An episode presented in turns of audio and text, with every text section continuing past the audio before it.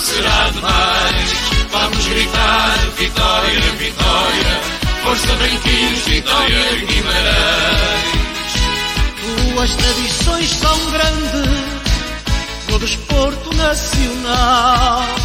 És Vitória, és Guimarães, o berço de Portugal. Sejas último ou primeiro, na derrota ou na glória, terás Guimarães inteiro a puxar por ti vitória. Vamos gritar vitória, vitória. Sempre mais alto não será demais. Vamos gritar vitória, vitória. Força branquinhos, vitória de Guimarães. Vamos gritar vitória, vitória. Sempre mais alto não será demais. Vamos gritar vitória, vitória. Força branquinhos, vitória de Guimarães.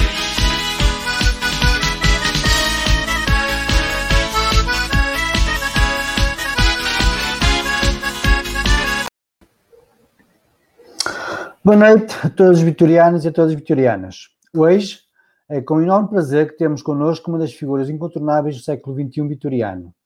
Dedicado e trabalhador, estamos perante um homem que terá sempre a palavra certa para o momento certo.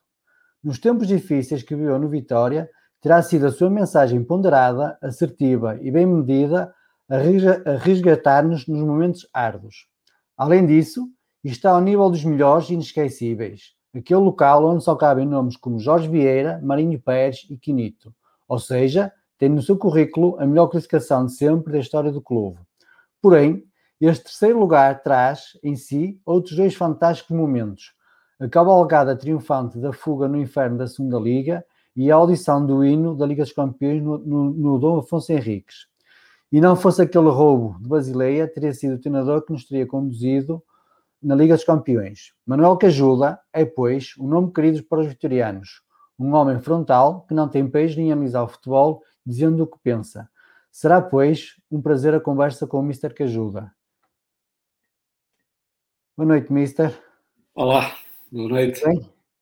Tudo Boa bem. noite, Rui. Boa noite. Boa noite, Diogo. Antes de dar a voz ao, ao Mister, Rui e Diogo, que memórias vos trazem o Mr. Cajuda no Vitória? Força, Diogo. Posso começar? Vocês dão esse prazer, que coisa Claro. linda.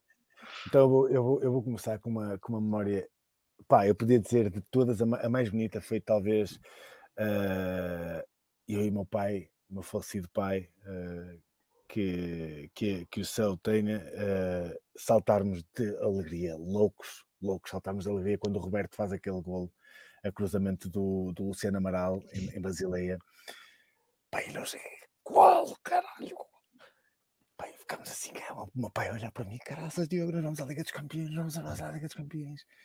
E de repente olhamos um para o outro e ficamos assim, pá, impávidos. E o meu pai, e o meu pai, já com os seus 40 e poucos anos, lágrimas nos olhos, pá, o Diogo, foi no lado. E foi no lado o quê, pai? Foi no lado o quê, pai? Tu, tu, tu estás maluco, pá? Está em linha, está mais, tá mais, tá mais que linha, estás a brincar comigo. Ele, não, ó, Diogo, estou a dizer, foi anulado. Oh, oh pai, está lá calado, pá, ó, Diogo, anda assim, senta aqui, senta aqui, que eu estava com mais dois amigos que devem estar a ver o programa hoje. Estava com mais dois amigos em casa e ele, ó, Diogo, olha, o, o, o gol foi anulado. Eu, é pá, não, vocês estão a brincar comigo, pá, vocês estão a brincar comigo. Mas, essa memória, principalmente porque já não tenho o meu pai comigo, uh, foi provavelmente das memórias mais bonitas e também o, o jogo da subida, o jogo que, que dita a subida em, em talvez já não sei se foi em Gondomar. Peraí, peraí, Diogo. Ah, força, força, força. é, e esse lance não Cruza e golo! Golo do Vitória! Aí está! Mas não vale. É anulada. É pá, esse lance, não mostro isso muitas vezes, pá, que é para um gajo sair daqui. uh, e deixa-me só dizer, e deixa-me só referir que eu já não tenho, já não tenho memória se em Gondomar. Uh, acho que é no, no estado de Gondomar, pá, uma invasão em. Tal, mais uma. Uh, epá, e, e eu vejo que ajuda o Mister olhar para as bancadas perplexo, porque de facto aquilo foi uma. Foi pronto, foi uma deslocação à vitória. Uma, mais uma daquelas e o olhar do o semblante do que ajuda a olhar para os vitorianos foi algo que é impossível esquecer, é impossível esquecer. E de todas as coisas que o Mister fez e de facto uh, trazer o Vitória daquele inferno que foi a segunda liga um, está ao alcance de muitos poucos, de alcance de muito poucos uh, e também uma palavra para alguém que não precisa de comprimidos uh, para, para ter uma postura íntegra seja uh, com respeito aos, por todos os clubes onde passou, Manel que ajuda, independentemente. Ficou. Tá? Ficou aos cortes. Que ficou com cortes. Rui, avança tu. Que memórias tu traz o Mister que ajuda no Olha, o, o Diogo falou, falou, falou aí de um, de um jogo, claro, imensas, imensas, imensas memórias, mas principalmente um lembro particularmente o meu pai, o meu pai que também deve estar a ver live, provavelmente se vai lembrar, uh, no jogo em Gondomar, como, como o Diogo falou. Lembro-me de estar sentado naquela bancada amovível que me colocaram particularmente ao lado do banco do, do Vitória. E lembro-me do Mister que ajudou-me a perguntar três ou quatro vezes a mim, que estava a ouvir o relato do jogo do Rio Ave em, Olhão, quanto, quanto estava o jogo, quanto estava o jogo, quando acabou, eu virei para ele e disse, Mister, acabou, e ele disse: Acabou o quê? E eu: Acabou o Olhanense correu Ave. E ele: Pronto, então subimos. Foi isso que me disse. Isso, e isso nunca hei de esquecer. Foi, a primeira, foi, foi incrível e acho que lembro-me perfeitamente. A minha avó ainda deixou um brinco em Gondomar no meio da festa, deixou lá, ainda, ainda hoje não sabe do brinco. E, eh, e é para além de, de, de outras memórias, de, claro, do hino da Liga dos Campeões, de, do, daquela equipa que da equipa das reviravoltas, que, que a equipa parecia que entrava a perder e depois dava sempre a volta, dava sempre a volta. E lembro-me de quatro ou cinco jogos assim. E, uh, mas aquele ano da segunda liga acho que marcou, marcou todos, porque foi um ano que quando o Mr. Cajuda chega estava, para além de já ser mau na segunda liga, estava ainda pior e depois tornou-se algo, algo que pessoas que não, não são do Vitória que eu conheço se lembram daquele ano como um, um dos melhores anos do Vitória em termos de união daquilo que foi a cidade com, com, com o clube. Muito bem. Mister Cajuda, antes de mais, muito obrigado por ter aceito o convite. Uh, e a primeira pergunta que eu lhe faço é como é que, como é que o Mister Cajuda viu a Vitória enquanto adversário? Bem, uh, boa noite, boa noite para vocês eh, e para quem estiver eventualmente a ouvir. Uh, Permitam-me que comece de uma forma que não é de alegria. As primeiras palavras vão para um amigo que a Vitória de Guimarães me deu a conhecer pessoalmente e que eu farei tudo o que puder para que não seja esquecido. Nele. E, portanto, há sempre, e esperemos que o nome dele seja completamente uh, lembrado em cada momento do Vitória, porque ele viveu uh, com uma intensidade uh, que se calhar eu não fui capaz de viver a vida do Vitória. Agora sim, em relação. eu tive essa vantagem, eu tive essa vantagem. Como é que eu tratava o Vitória, ou como é que eu via o Vitória como Vitória, a... o Vitória Clube. Vitória, Vitória, como é que eu via o Vitória? Vitória o Vitória Clube, como é, como é que via quando era adversário do Vitória? Eu sei que na altura tinha assim um bate-boca com o antigo presidente de Vitória, Pimenta Machado, mas à parte desse bate-boca que gostava até com ele, Uh, mas como é, como, é que, como é que sentia o clube em si como adversário? O que é que lhe, o que é que lhe chamava a atenção? Eu tive, eu tive a vantagem, eu tive a vantagem de uh, estar muito tempo uh, naquele que eventualmente aqui no Minho e provavelmente no país é o maior rival do, do Vitória, o Braga. E durante esses oito anos que eu tive no, no Braga, eu aprendi eh, eu não vou dizer a odiar, porque não foi isso, aprendi a não gostar uh, do Vitória, mas ao mesmo tempo, esses oito anos permitiram que eu compreendesse cada vez mais o que era o Vitória como clube, uh, as pessoas do, de Guimarães, do Vitória de Guimarães, e naturalmente habituei-me a respeitar o Vitória. E quando fui para o Vitória, eu sabia muito mais de Vitória do que aquilo que as pessoas poderiam imaginar. Sabia do que era o sentimento, o amor, a paixão que as pessoas sentiam para o clube e senti logo eh, que não poderia que não poderia ser um treinador, digamos, vulgar para o, para o imenso amor que os adeptos de Vitória tinham para a Vitória. Uma das coisas que eh, comecei a perceber desde o dia, e este foi para mim talvez o ponto mais marcante, em que no Egito ainda recebi o convite para vir para a Vitória. Essa foi a primeira grande alegria eh, eh, quando recebi o convite.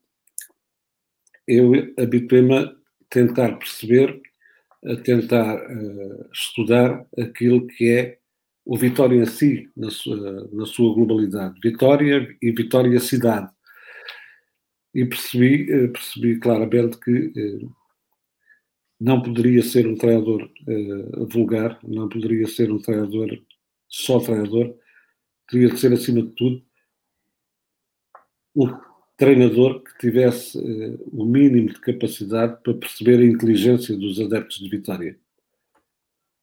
Porque a paixão, às vezes, eu digo sempre, eu não gosto muito da palavra paixão, eh, porque a paixão, quando normalmente bate na porta da frente, o amor e uh, o bom senso que estão dentro de casa acabam por sair pela porta das traseiras com medo da paixão. A paixão às vezes é cega. E, e eu disse, não, eh, para já tinha a vantagem de ser e continuar a ser muito humilde e percebi que estava num clube que era mais especial do que todos os outros eu sabia já que ia para um clube com uma massa adepta única, única, verdadeiramente fantástica. E portanto, se eu não fosse, já não vou dizer inteligente, se eu não fosse no mínimo um pouquinho esperto, eu teria fracassado até porque vinha encontrar o Vitória em condições muito débeis, muito débeis mesmo. Estavam no sétimo, oitavo lugar da segunda divisão, eh, com muitos problemas, eh, bastantes problemas mesmo, e recordo-me perfeitamente, recordo-me perfeitamente que nos primeiros dias me deram carta branca, uma carta branca que eu não gosto, nunca gostei, de me dizerem, mister, você a partir de agora muda o que quiser, faça o que quiser, transforme isto ao contrário. Eu disse, calma, que eu não venho aqui para mudar nada. A história de Vitória é muito grande, eu venho aqui aproveitar, aproveitar uh, a história de Vitória, a vida de Vitória, a bondade dos adeptos de Vitória e tudo o que for de bom eu vou continuar e vou modificar lentamente aquilo que tiver que modificar, porque eu não venho para aqui para partir isto tudo só porque sou um treinador diferente. E essa força manifestou-se logo no primeiro treino.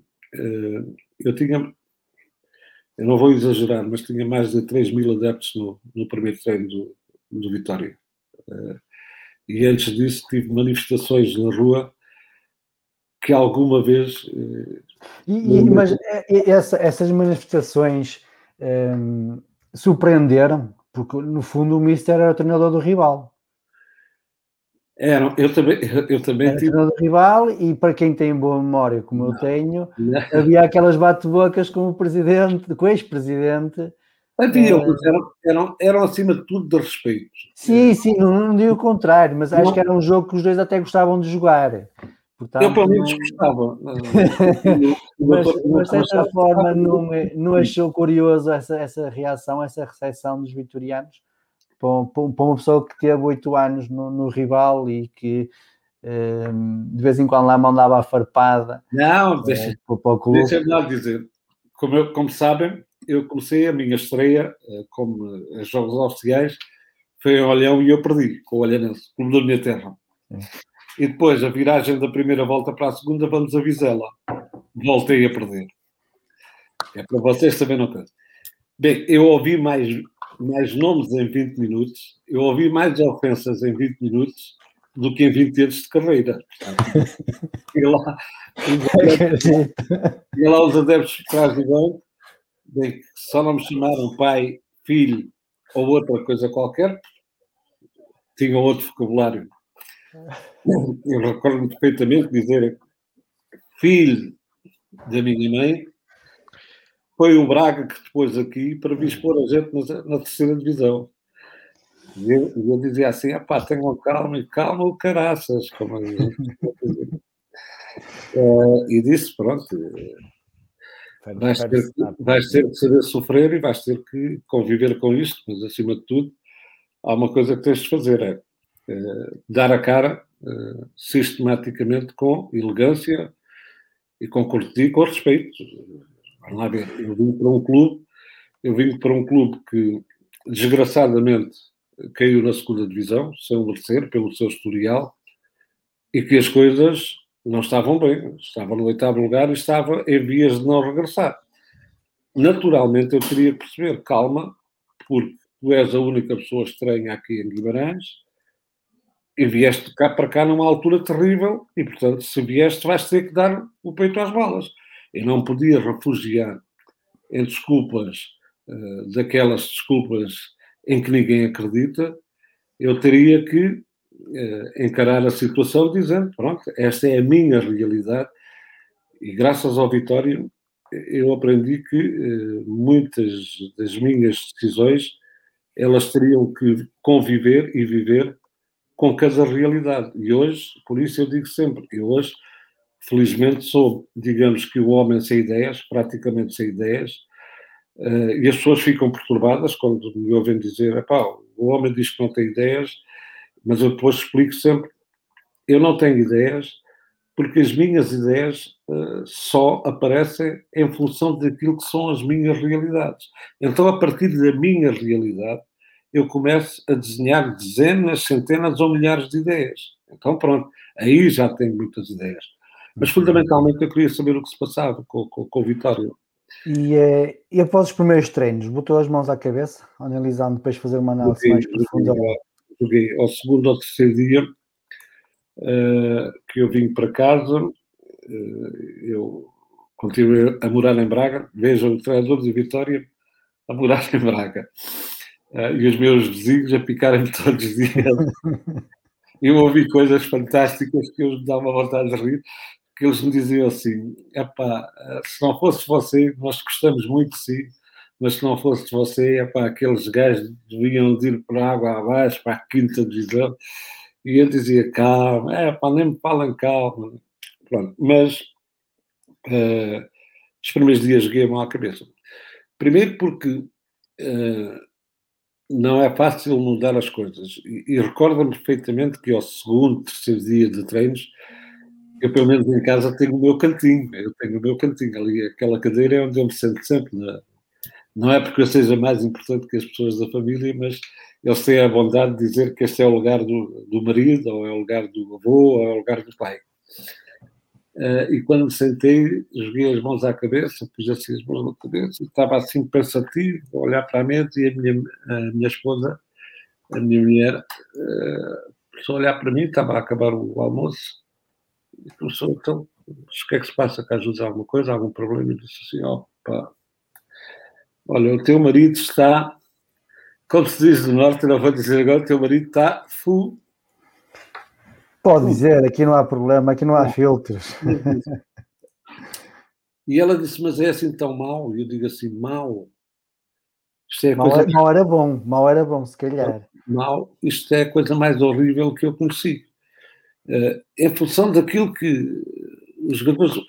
Vamos lá ver, os jogadores de Vitória não, não eram maus profissionais, como se verificou depois, passado dois, três meses, verdadeiramente excelentes Mas eu não percebi o que estava a passar na Vitória. Com tanto talento que aquela equipa tinha, com tantas situações boas, como é que a equipa do Vitória se tinha degradado tanto? Ninguém acreditava nos jogadores de Vitória. Uh, ninguém acreditava em ninguém. Uh, era uma, uma, desilusão completa.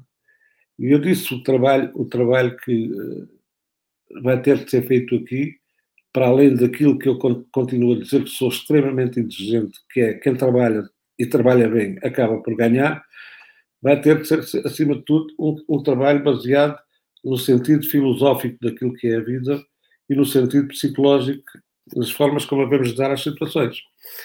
E a minha mulher disse mas, mas é assim tão mal? E eu disse, olha, eu vou acabar a minha carreira de treinador sem pensar, porque se eu não levar a vitória à primeira divisão, a minha carreira acaba aqui. Eles matam, eles, eu vou ser triturado pelo país do futebol, porque afinal vim do, do grande clube que era o Zamalek no Egito, eh, para enterrar ainda mais a vitória. E fomos conversando e ela, ela, ela foi sempre muito mais motivadora. Ah, isso passa, tu vais conseguir, não sei o quê, não sei o quê. E pronto, e felizmente consegui. Passado, passado duas semanas eu descobri que tinha uma equipa fabulosa nas mãos. Uh, fui, fui muito calmo, fui muito, fui muito expectante, fui muito observador. Aliás, é, é uma das coisas. Qual foi, qual foi o seu principal trabalho durante essas semanas até a equipa começar? Porque não houve assim uma série de jogos, nomeadamente até a derrota com o Bizela, que foi no, no final da, da, primeira volta, eh, que a equipa andava ali. Eh, oh, Paulo, oh, Paulo espera, espera. Não andava bem, a equipa não andava bem, não. Mas depois é. Não, não há uma questão. A questão foi uh, tentar perceber, tentar perceber, eu, acima de tudo, não eram os jogadores, tentar perceber uh, uma forma de jogar, uma ideia de jogo que uh, viesse ao encontro daquilo que eram as características dos, dos jogadores de Vitória. Mas mais importante do que isso, era onde é que eu iria descobrir a arte e o engenho para falar aos São jogadores, 22 horas. falar aos jogadores completamente desacreditados de que este era o projeto que teríamos que levar em frente, fazê-los, acima de tudo, aceitá-lo, mas acima de tudo compreendê-lo. Ok, vamos a essa parte, Diogo, já estou a palavra. Jogadores, tenho aqui um jogador que o Mister apostou nele, mas depois meteu no banco e ele veio reclamar comigo, a dizer: opá, se o Mister vai falar, eu quero ir lá reclamar que ele depois meteu-me no banco. É assim, Fajardo? Não, é mentira, é mentira. com esse senhor acho que nunca vou reclamar a vida. Nunca. Oh, Frajardo, muito obrigado por teres aceito o convite para vir aqui fazer uma pequena Olha. surpresa ao Mister que ajuda. Que recordações é que tens aqui, aqui do Mister no tempo do, do Vitória? Muito boas mesmo, muito boas. Não só do tempo do Vitória, porque muita gente não sabe, mas ele foi meu treinador na Naval. O primeiro, foi o primeiro treinador da Naval na primeira divisão. E por, e Fala, fala, fala, fala. Não, e, e, e, por coincidência, o nosso primeiro jogo na primeira divisão foi no, no estádio do, do Vitória. Ganhámos 2-0 com, uma, com uma equipa completamente desconhecida e o Mister era, foi, foi aí o nosso primeiro ano de trabalho, foi aí. Depois desenrolou-se no Vitória e tivemos os anos áureos do Vitória, meus e do Mister também. Uh, foi aí no, no nosso segundo encontro, no primeiro foi na Naval ainda, onde ele apostou a 100% em mim também. Como é, como é que eram os treinos do Mister? Duros, duros, duros. duros. É. Mas, mas, mas... Não, diz isso, continua, continua. Não, bastante duros, mas. Agora já eh, pode dizer a verdade, que agora já, já não, não já, já, não tens com ele, já pode dizer a verdade. É verdade, e é o que estou a fazer, eram bastante duros. Mas eram duros e nós acreditávamos muito no trabalho do Mista porque sabíamos que um, ele tinha sempre uma maneira de nos dizer que era uh, nós temos que ser fortes naquilo que os outros não acreditam que nós somos. Então, uh, nós éramos muito fortes fisicamente. Nós aguentávamos um jogo ah, 90 minutos num ritmo altíssimo. Não havia bola para guarda-redes, não havia. O foco era sempre a baliza adversária. Sempre. A ideia do Mister era sempre, se estivéssemos a perder por 3 0 tínhamos que marcar 4 gols. E esse era o segredo do Vitória daquela altura. Era sempre para a frente, não havia bola para trás. Por vezes havia jogos em que o Nilson, se fosse preciso, tocava na bola, porque nós era sempre, então o foco do mister era esse. Então para isso acontecer nós tínhamos que estar bem fisicamente. E ele puxava-nos até ao limite, até ao limite mesmo, mas a gente também acreditava muito no trabalho dele. E então conjugávamos muito bem isso. E ele, ele também era assim brincalhão, brincalhão, como quando está aqui a falar connosco. Também era, era, era, metia, era, metia, era metia a, sua, a sua farpazita de vez em quando. Não, quando, quando perdia era malandro, era malandro para nós, é. era muito malandro. Quando Tens assim alguma, alguma, alguma história engraçada que queres partilhar?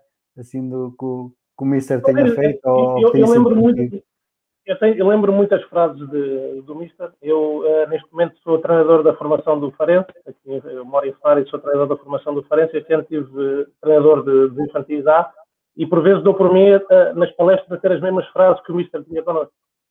Muita vez mesmo. Ele tinha uma frase marcante que era nunca queiram ver o lado mau de um homem bom. Era uma frase marcante que ele usava muita vez e nós percebíamos completamente o que é que ele queria dizer com isso. Então, o que era, era, ele era muito brincalhão e, quando nós ganhávamos, era, e dava-nos tudo, mas depois também tinha o outro lado, que era quando nós não correspondíamos ao que ele queria, e com razão, e nós sabíamos disso, uh, nós víamos o lado mau do, do homem bom. Ao Fajardo, e também ao Mister, vou fazer uma pergunta e peço já até desculpa aos dois. Uh, o Mister era justo com os jogadores? Na minha opinião, sim. Na sim. minha opinião, sim porque ele punha uh, o interesse do clube, neste caso o Vitória, acima de, de qualquer jogador. Eu, eu lembro de uma, de uma, entrevista do Mister em que ele disse basicamente isso, que era o jogador, uh, a equipa está bem, e até pode ter um jogador no banco que até tenha qualidades superiores a quem está a titular, mas se a equipa está bem, quem está no banco tem que respeitar. E eu lembro-me dessas palavras, essas palavras sem ficar. Isso basicamente é, era, era o que acontecia. Por isso, é, esta questão de, de, de, meter agora a farpa, se realmente era isso que, que acontecia no balneário. Uh... Não, era, e, e, ele tinha uma coisa muito boa, que era um, quem estava no banco sentia que tinha que trabalhar o dobro de quem estava a jogar titular para merecer a oportunidade de jogar a titular. Se não trabalhasse o dobro, não tinha essa oportunidade, porque o interesse da equipa estava acima de tudo. E então, isso era muito bom, e daí eu já tenho esta altura 42 anos e lembro ainda de, de palestras do Mister da altura, já foram há cerca de 12 anos, ainda lembro de palestras como se fossem hoje, porque ele nesse aspecto era Marcado. muito. Ele era o, o, interesse da equipa. Poderia errar, atenção, eu agora neste momento sou treinador, eu também erro, não vale a pena. Mas Isso, eu estava... faz parte, faz parte da. Exatamente, da mas Isso, o, o, interesse da equipa estava acima de qualquer interesse individual, até dele próprio. Muito bem. Fajardo, quando marcaste o gol de penalti em Basileia, sentiste que a eliminatória estava decidida a nosso favor? Senti, senti, claro, claro. Acho que todos sentimos, porque nós estávamos a jogar muito bem. Uh, e continuámos, mesmo depois de estar a perder 2-1, continuámos a jogar muito bem. Foi pena depois aquele infortúnio no fim, aquela, desculpa mais expressão, aquela roubalheira que nos muito fizeram. Mas uh, acho que todos nós sentimos, porque, torno a dizer, nós acreditámos muito naquilo que trabalhávamos e acho que isso mostrava-se dentro de campo tanto nós, o Mister, e acho que até a massa associativa do Vitória acompanhava-nos de lesa a lesa porque acreditavam muito no nosso trabalho. E naquela altura nós pensámos mesmo que a eliminatória estava, estava ganha da maneira como estávamos a encarar o jogo. Muito bem. Mister, quer dizer alguma coisa aqui ao seu ex-jogador, esse seu ex-pupilo? Quero, que é justo. uh, primeiro dizer que cada vez que falo do Vitória ou tenho que falar para Guimarães, tenho sempre surpresas muito agradáveis. E esta foi uma surpresa fantástica de um jogador que, eh, como ele disse, e bem, eh, me marcou na primeira vez que trabalhámos eh, no Naval. Eu é que fui depois buscar para, para o Vitória.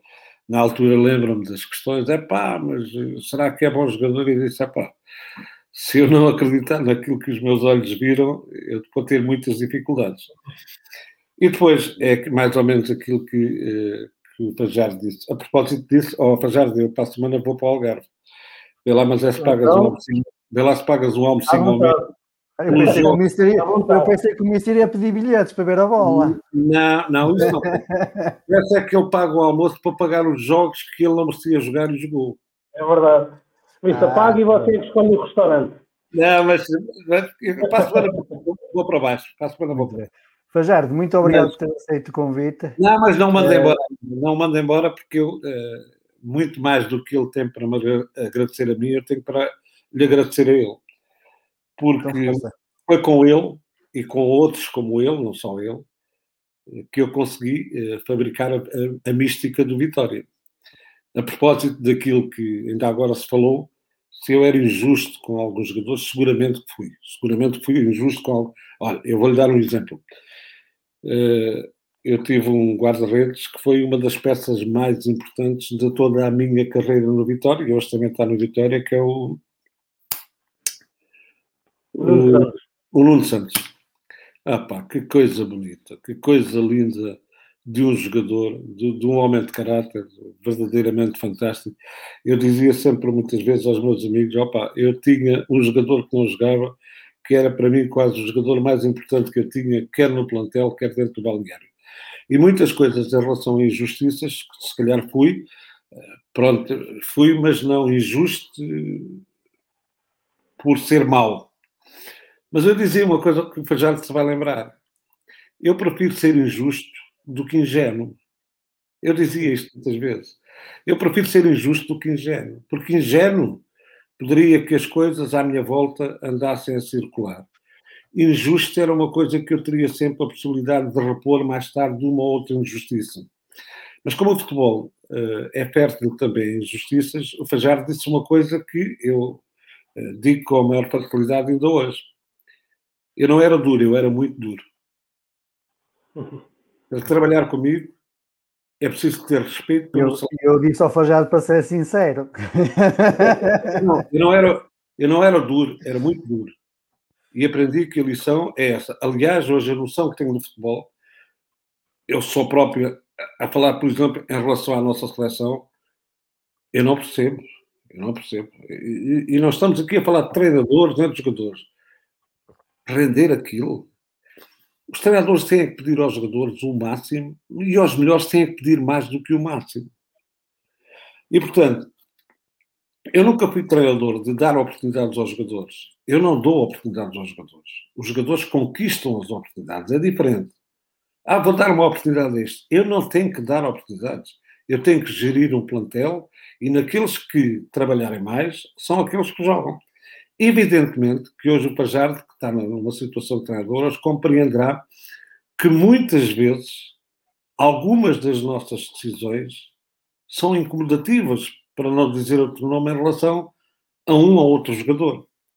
Mas a verdade é que eu pergunto: a minha justiça, a minha forma dura de trabalhar, será que o Vitória conseguiu fazer melhor depois de eu sair? Ganhou uma taça de Portugal, é verdade, mas não é uma prova de regularidade. Eu faço parte da melhor história de Vitória, que foi o terceiro lugar e a Liga dos Campeões. E uma subida de divisão, fui encontrar um clube num estado muito mau. Aquilo que eu tenho hoje para mim é a satisfação, a alegria, a honra, o prazer de ter treinado Vitória. O Vitória não me deve nada, eu não devo nada ao Vitória. Eu fiz o meu trabalho, eu troquei o meu trabalho por dinheiro e penso que se o Vitória tiver mesmo que tenha um livro de reclamações, não tem palavras para escrever lá, porque não, não pode reclamar exatamente nada. Agora, para conseguir, e nós treinadores Fajardos digo isto, e é um conselho do, do, do, do homenzinho mais velho, se nós queremos, se nós queremos uh, que os nossos jogadores, ao longo de uma época que por vezes é muito longa, se mantenha com uma performance elevada, sempre no máximo do seu rendimento, então nós temos de ser muito exigentes. E ser exigente não é ser maus, é fazer com que as regras se cumpram. E foi isso que eu fiz na Vitória de Guimarães. A partir da altura em que eu comecei a descobrir algumas coisas em relação, foi muito duro. Eu recordo que foi muito duro. Dizer, por exemplo, ao Flávio, chamar o Flávio ao meu gabinete e dizer-lhe neste tom de brincadeira, que não foi ofensivo. Espero que ele, hoje, passado estes anos todos, perceba porque foi um dos capitães mais importantes que eu conheci na minha carreira. Eu disse ao Flávio, Flávio, com esse cu tu não vais jogar comigo. Tu tens o cu maior que o do nascimento. Foi assim por, por brincadeira. Que era para dizer, dizer da verdade a rir. Dizer da verdade a rir. De maneira que ele não E ele seguramente ficou ficou insatisfeito. Uh, os primeiros dois, três jogos não jogou, foi posto fora da equipa, e passado uns, uma semana ou duas eu chamei ao balneário. Flávio, Eu disse isto com o amor que tenho pelos meus filhos. Mas agora vou-te dizer o inverso. É que tu mereces parabéns. Tu emagreceste, perdeste peso, e a partir de agora vou contar contigo. E contei com ele, e ele foi um profissionalismo verdadeiramente fantástico, porque eu tive dois jogadores no centro do meio campo que foram verdadeiras obras de arte naquilo que é inteligência profissional. Ele e o João Alves. Agora, duro. Eu sou duro, mas foi o Moreno que me partiu uma perna à minha, não partiu pernas a ninguém. muito bem. Fajardo, muito obrigado então por o convite. Um grande Está o contacto feito, provavelmente depois iremos fazer uma conversa mais, mais ampla contigo. Deixa-me só, deixa só, perguntar ao Fajardo, está tudo bem? A família está boa? Está tudo bem?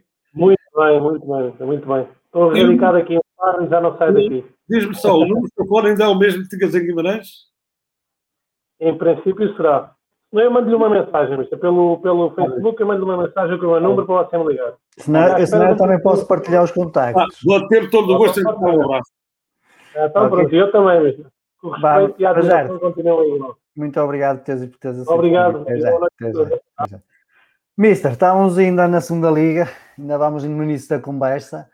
Estava-lhe a perguntar se hum, até a equipa encarreirar, eh, basicamente até aquele jogo que Vizela, acho que foi o ponto de viragem, se, se, se em algum momento, e principalmente nesse jogo, que já aqui confidenciou que foi muito agredido verbalmente pelos adeptos de Vitória, se ponderou deitar a toalha ao chão.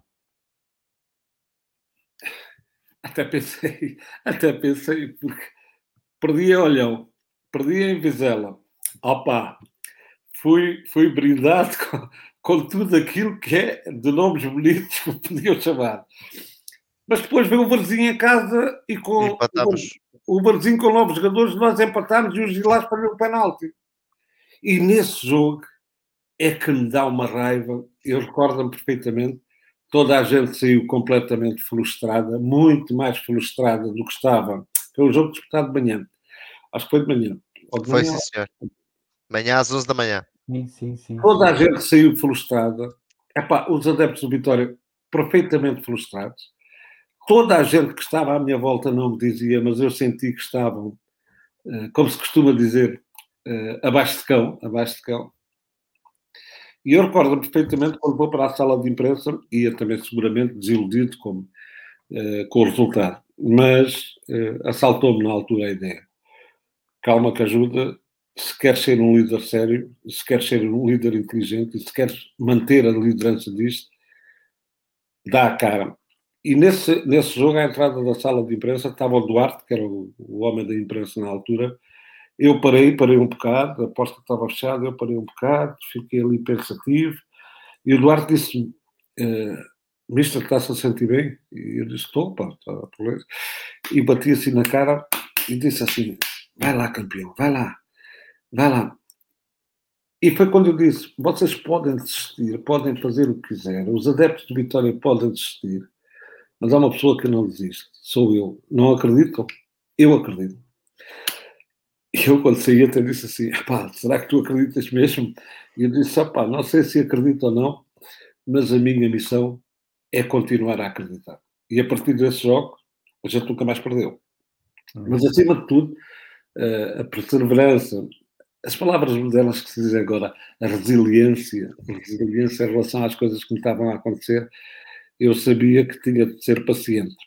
Aliás, uma das coisas que fiz no Vitória, quando cheguei, e para perceber melhor aquilo que, que, estava a acontecer no Vitória, eu disse à minha equipa técnica que não queria qualquer tipo de conversa acerca de futebol durante uma semana. Não queria opiniões de ninguém. Eu não quero opiniões de ninguém. Quando digo que não quero opiniões de ninguém, pode dizer assim, é pá, o gajo tem a mania que sabe tudo. Não. O que eu não queria era ser influenciado nos meus pensamentos eu queria observar, ver e pensar. Não que o meu pensamento estivesse certo. E depois, passado uma semana, disse assim: pronto, cada um viu à sua maneira, ninguém influenciou os outros. Agora vamos sentar aqui e vocês vão contar tudo aquilo que viram, para eu juntar àquilo que eu percebi. E então a minha equipa técnica foi verdadeiramente fantástica. Alertou-me para uma série de problemas que eu não tinha visto e que se juntei depois àqueles que eu tinha visto, e a partir daí eu comecei, mais uma vez, a seguir à realidade, eu comecei a tomar as decisões. Okay. E tomei decisões, decisões que ainda hoje são injustificáveis, mas que eu compreendo. tomar decisões. Lembra-se deste grande, deste grande jogador? Jeromel? Não, Desmaré. Ah, pá! Conseguiu, eh, conseguiu nos primeiros treinos descortinar o, o talento que o Desmaré tinha? Consegui, Olá, mas... toda a gente está a ouvir? Sim, sim, Desma. Olá, Mister. Muito... Mister, tudo Continu... bem? Continuas a falar muito bem português, pá. Sim, sim, Mister. Sempre, sempre vou falar bem português. Eu, eu, eu apercebi-me, uh, quer dizer, não apercebi na totalidade, logo na segunda divisão, eu não me apercebi logo na totalidade de todas as competências técnicas e táticas do Desmarrey. Mas vou-lhes dizer, se há jogadores que foram importantes depois, no terceiro lugar, o Desmaré, o Alain e o Gilage, opa, foram do outro mundo. Porque eu consegui juntar as capacidades dele naquele que era um trio vagabundo que jogava com princípios definidos, com regras definidas, mas que o Desmaré jogava tão bem na direita como na esquerda, o Desmaré jogava tão bem no centro como em qualquer uma das duas posições, era de uma capacidade verdadeiramente fantástica e mais do que isso, era um jogador de uma capacidade física verdadeiramente invulgar para aquilo que hoje se joga no futebol português. O Desmaré, se jogasse hoje, valia milhões.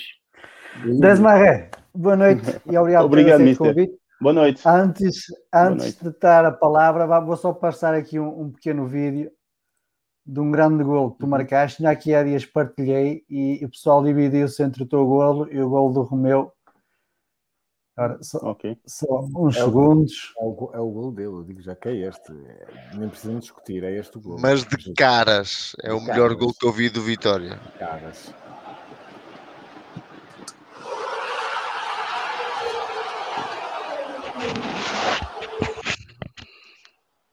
Lembras deste gol das Maré?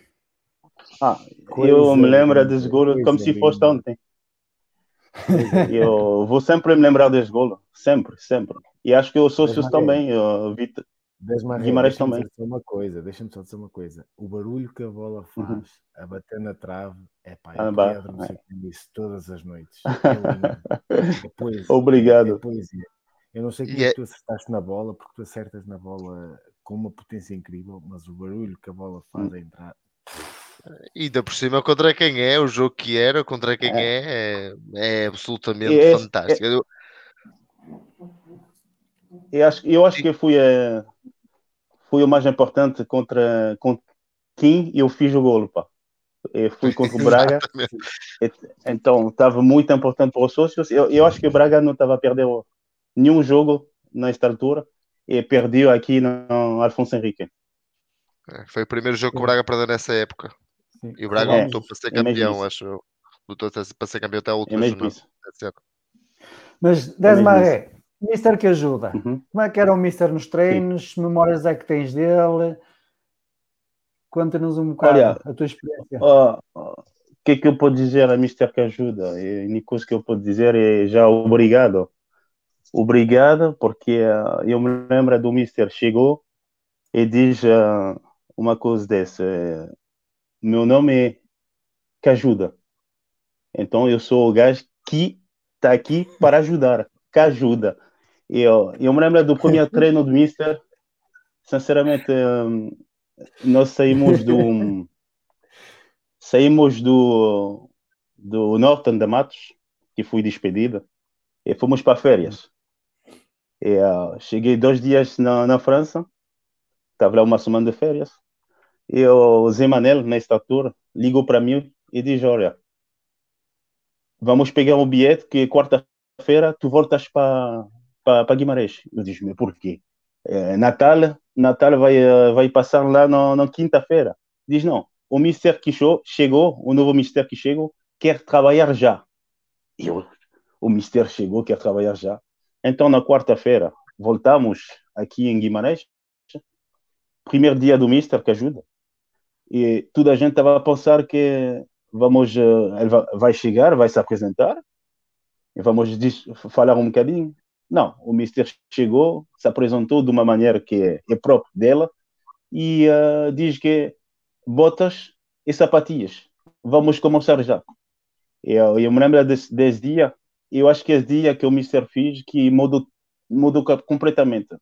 É por isso que nós subimos. Porque ele chegou, desde o primeiro dia que ele chegou, metia uma intensidade no, nos treinos. Uh, ele não quis ver ninguém parar, porque se um gajo parar, estava a fazer o, a volta do complexo. E eu, eu me lembro que muitos jogadores estavam a se queixar.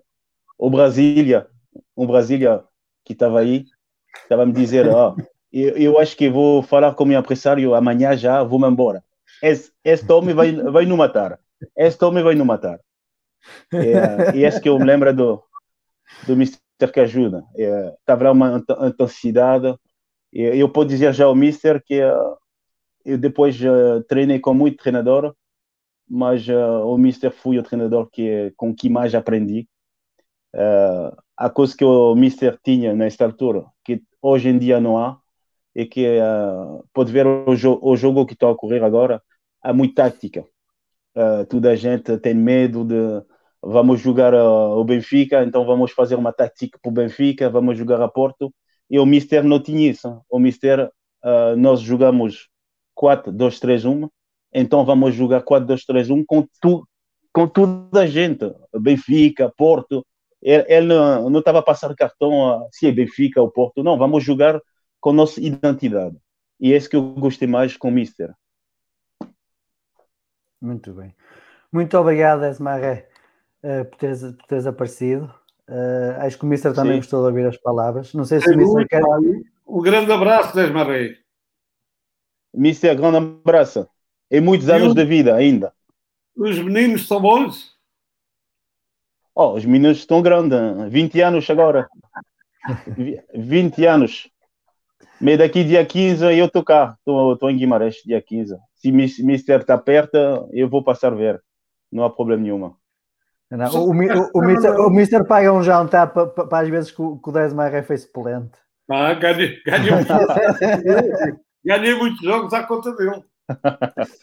Verdade, verdade. Desmaré, ah, muito obrigado. Foi um prazer para mim, Mister e até uma próxima oportunidade. igual. Grande abraço, Obriga, obriga, obrigado de, do convite. Foi um prazer. Quando o Mr. que ajuda, é sempre um prazer. Tá? Muito obrigado. Forte abraço. Mister, segunda liga, começámos a ganhar, as coisas encarreiraram, não há muita mais história. Começámos a preparar então a próxima época. O Mister, qual era o objetivo do Mister quando começou a preparar a nova época depois de ter subido de divisão? daquilo que se lembra. Porque certamente não tinha na memória de fazer o campeonato que fizemos. Não, dizer que ficava em terceiro lugar, não. Mas tinha a consciência perfeita, mas isso tinha mesmo, de que tinha nas mãos uma equipa muito boa. Uh, não, não, construída mim, foi pelo Norton Matos. Agora, o que eu tive uh, a capacidade foi de uh, dar alguma coisa de mim. E quando digo dar alguma coisa de mim, calma, não estejam a pensar que eu me estou a elevar, não. O que eu foi, eh, tentei perceber foi arranjar para, aquele, para aqueles jogadores um, um sistema tático, eh, e ele falou ainda agora, jogávamos sempre assim a 4-2-3-1.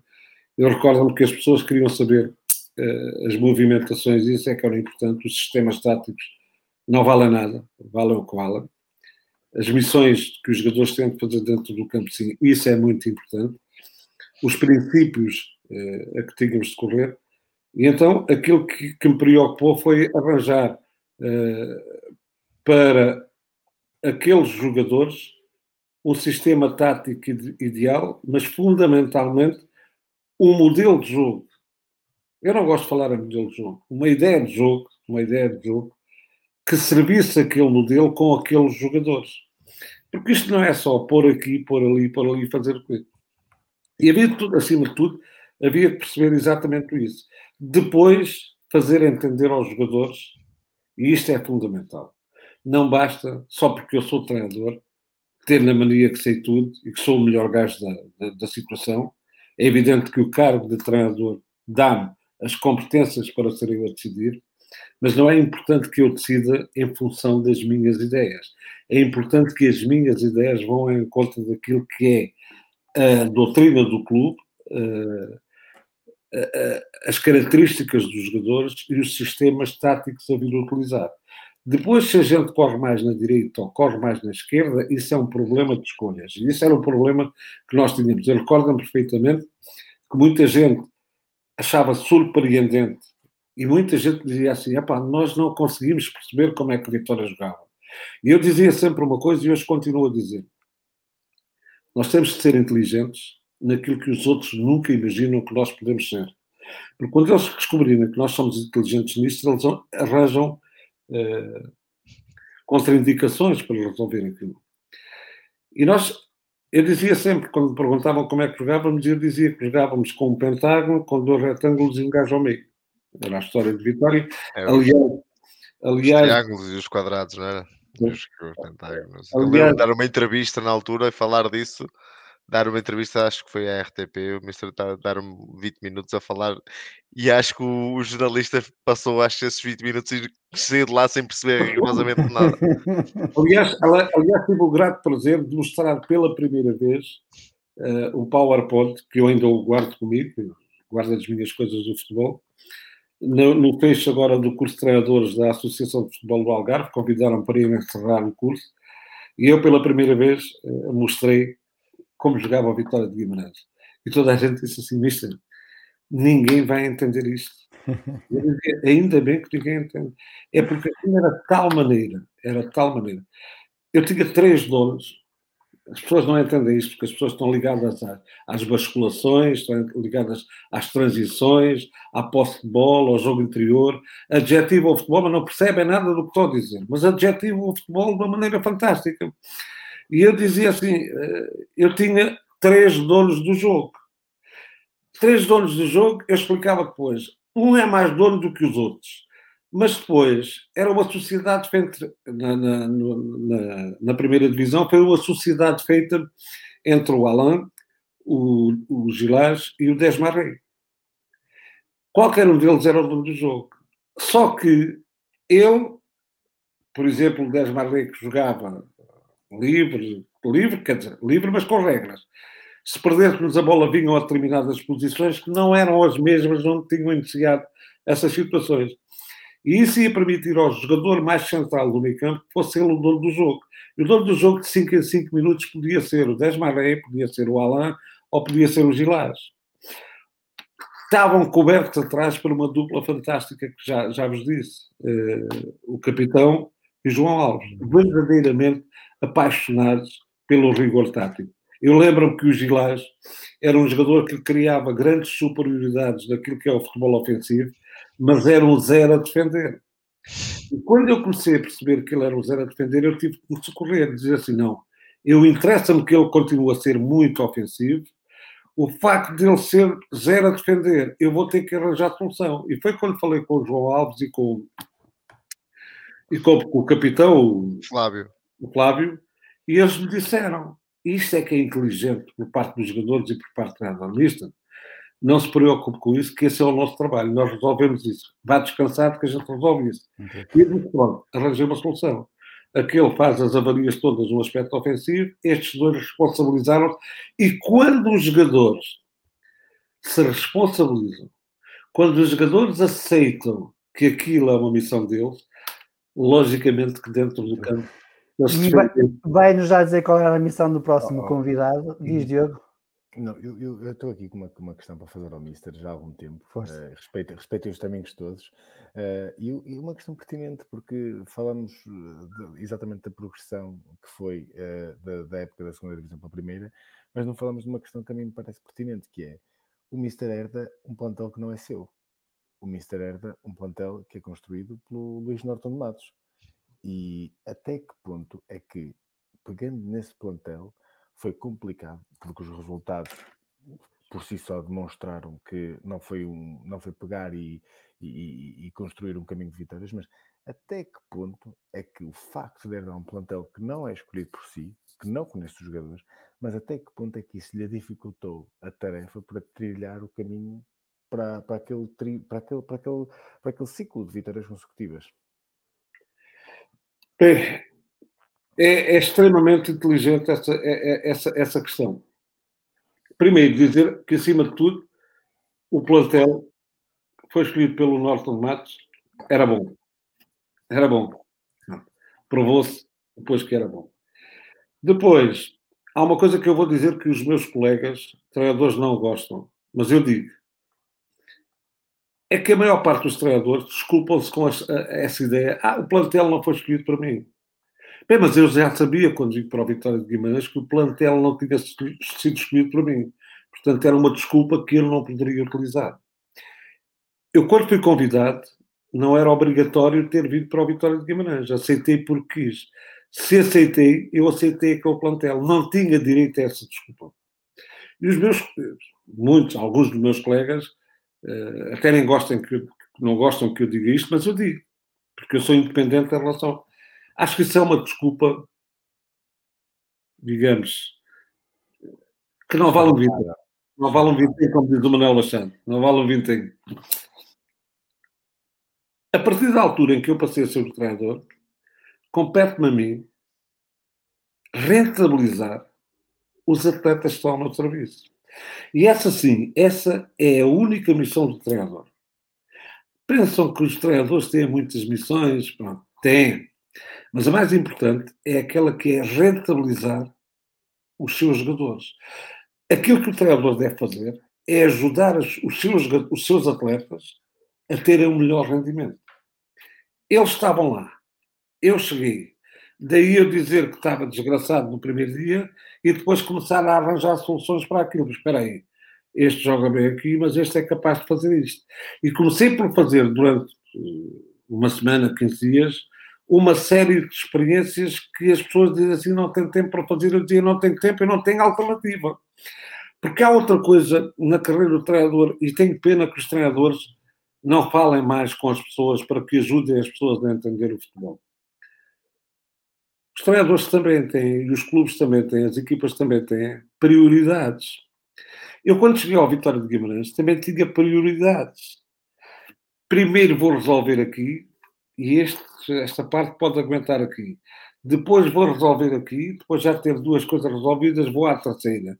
Eu não misturei tudo. Eu não quis jogar um futebol de ataque só para dizer que, que era um treinador de ataque. Não há treinadores de ataque. Há treinadores realistas. Eu, para atacar bem, tenho de procurar que a minha equipa procure uma série de princípios, uma série de soluções para que não seja vítima de exatamente disso, de atacar muito. O que os treinadores pretendem fazer, ou o, aquilo que eu sempre pretendi fazer, eu não quis ter uma equipa de ataque, eu quis ter uma equipa equilibrada que sabia atacar bem e que sabia defender bem. Isso para mim era fundamental. E acima de tudo, defender muito bem, porque há uma coisa sagrada no futebol. Se eu não sofrer gols, eu não perco o jogo, pelo menos empate. Eu não perco.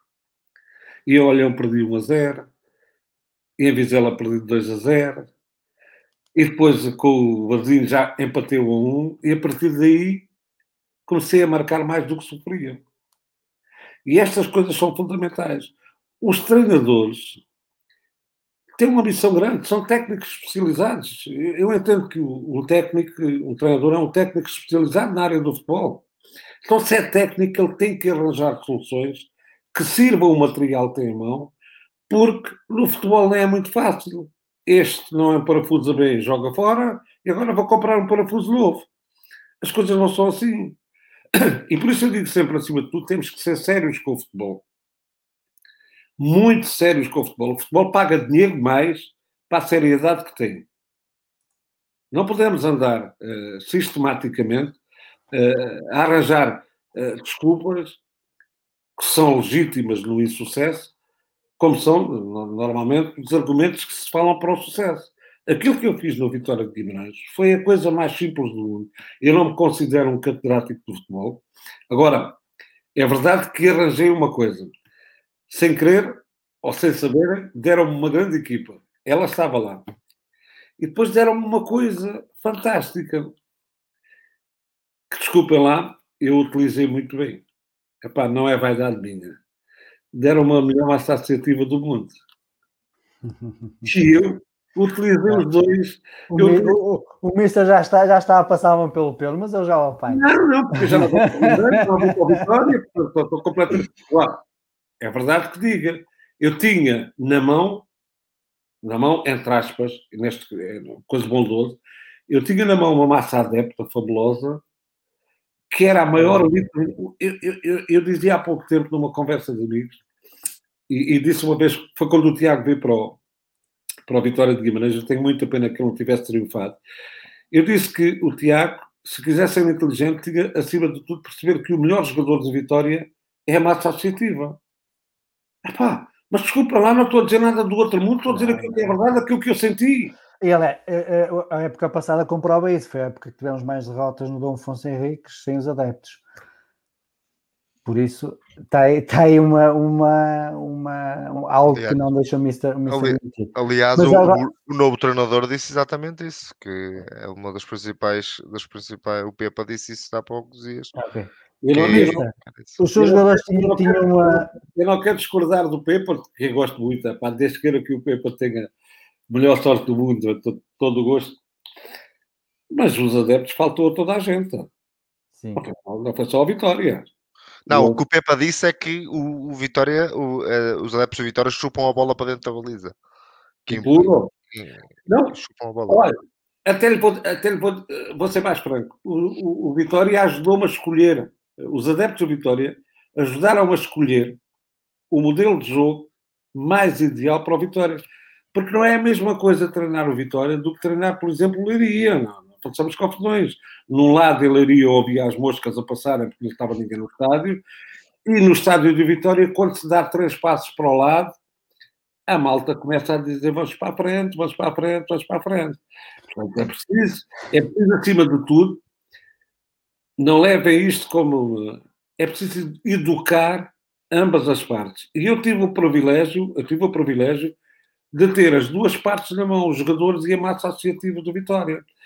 Se perguntarem se fiz para isso, eu fiz para isso. Não me venham cá dizer que é sorte, eu trabalhei para isso. Que é como costumo dizer. As pessoas dizem assim, mister, toda a gente gosta de si. Eu digo, não me surpreende. Eu faço para as pessoas gostarem de mim. Acham que eu vou fazer para as pessoas não gostarem de mim? Pelo amor de Deus, ninguém faz isso. Agora, ah, vou fazer com que eles me odiem. Vou fazer com que eles não gostem de mim. Eu faço para as pessoas gostarem de mim.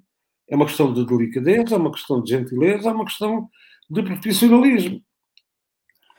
Muito bem, Mister. Há um bocado falou que cada jogador tinha a sua missão. Vai-nos dizer qual era a missão do próximo convidado. E se ao Fajar de Odesma deve alguns jantares, por aquilo que eu percebi, o próximo convidado é um ano inteiro jantar às borlas. Certo, Nuno Santos? Boa noite, malta. Está a subir muito o nível, atenção. Estamos, a- pôr aqui Boa noite, pessoal. Boa noite. Mister, Obrigado por ter aceito o. Coisa convite. Ora é linda, essa. que O coisa gosto é todo meu. coisa Conta-nos coisas aqui do, do Mister que, que ajuda.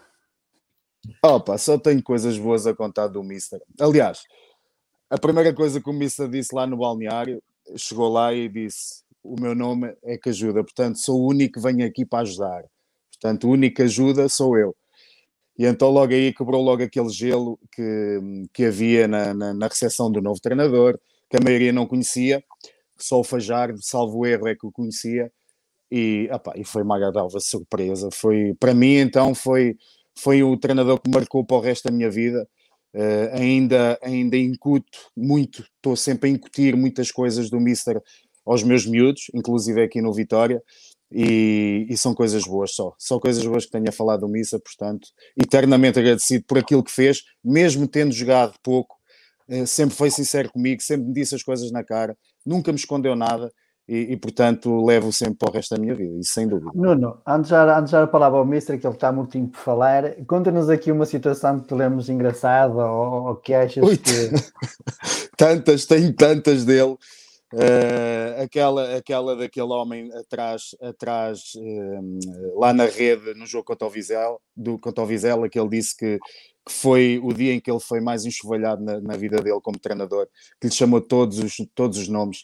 Depois havia uma que ele chegava lá ao balneário e dizia-nos sempre que quando ia ao multibanco e quando nós ganhávamos, uh, o senhor que estava lá no multibanco dizia: Então, Mister, é pá, ganhámos, conseguimos ganhar o jogo. E ele: É pá, é verdade, conseguimos e tal. Mas se nós perdêssemos, eh, era: E o Mister perdeu o jogo, nunca era, nós perdemos o jogo. Portanto, era sempre quando ganhávamos, ganhávamos todos, mas quando perdíamos, só um é que perdia, que era o treinador e a equipa. E então exemplificava sempre com essas coisas para nós sentirmos o que era o espírito de grupo, o que era ganhar em equipa e o que era perder em equipa, porque ninguém perdia sozinho nem ninguém ganhava sozinho. Portanto, era com muito trabalho e com muito empenho e ele sempre nos incutia isso.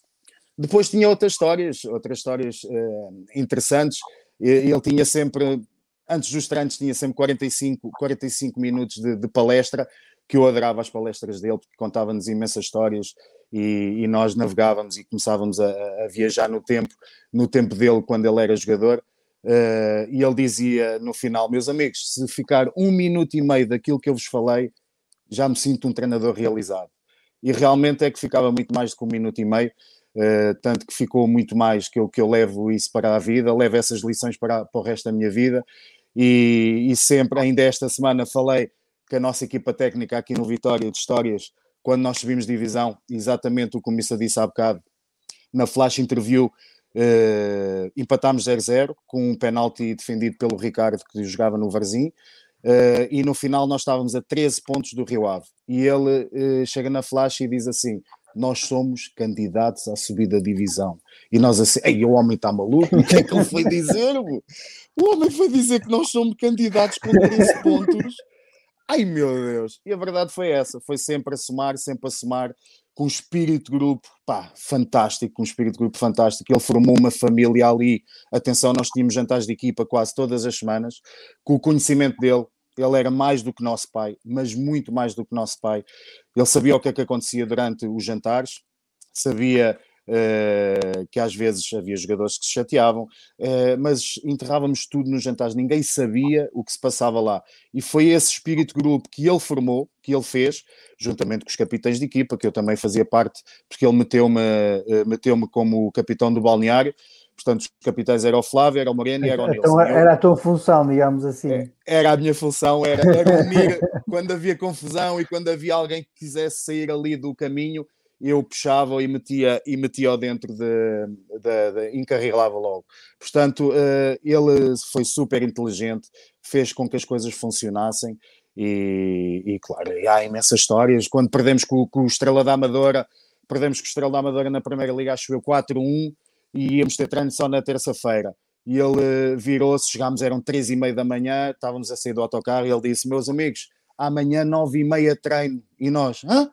Oh, isso amanhã é folga. Não, não, não, não. Oh, não vejam isto como um castigo, mas é para vocês não se lembrarem, não se lembrarem muito do jogo que aconteceu hoje. Amanhã já não se, já não se lembram e então já começamos a trabalhar para a semana, para, para o jogo do fim de semana e nós, ai, vamos levar uma coça.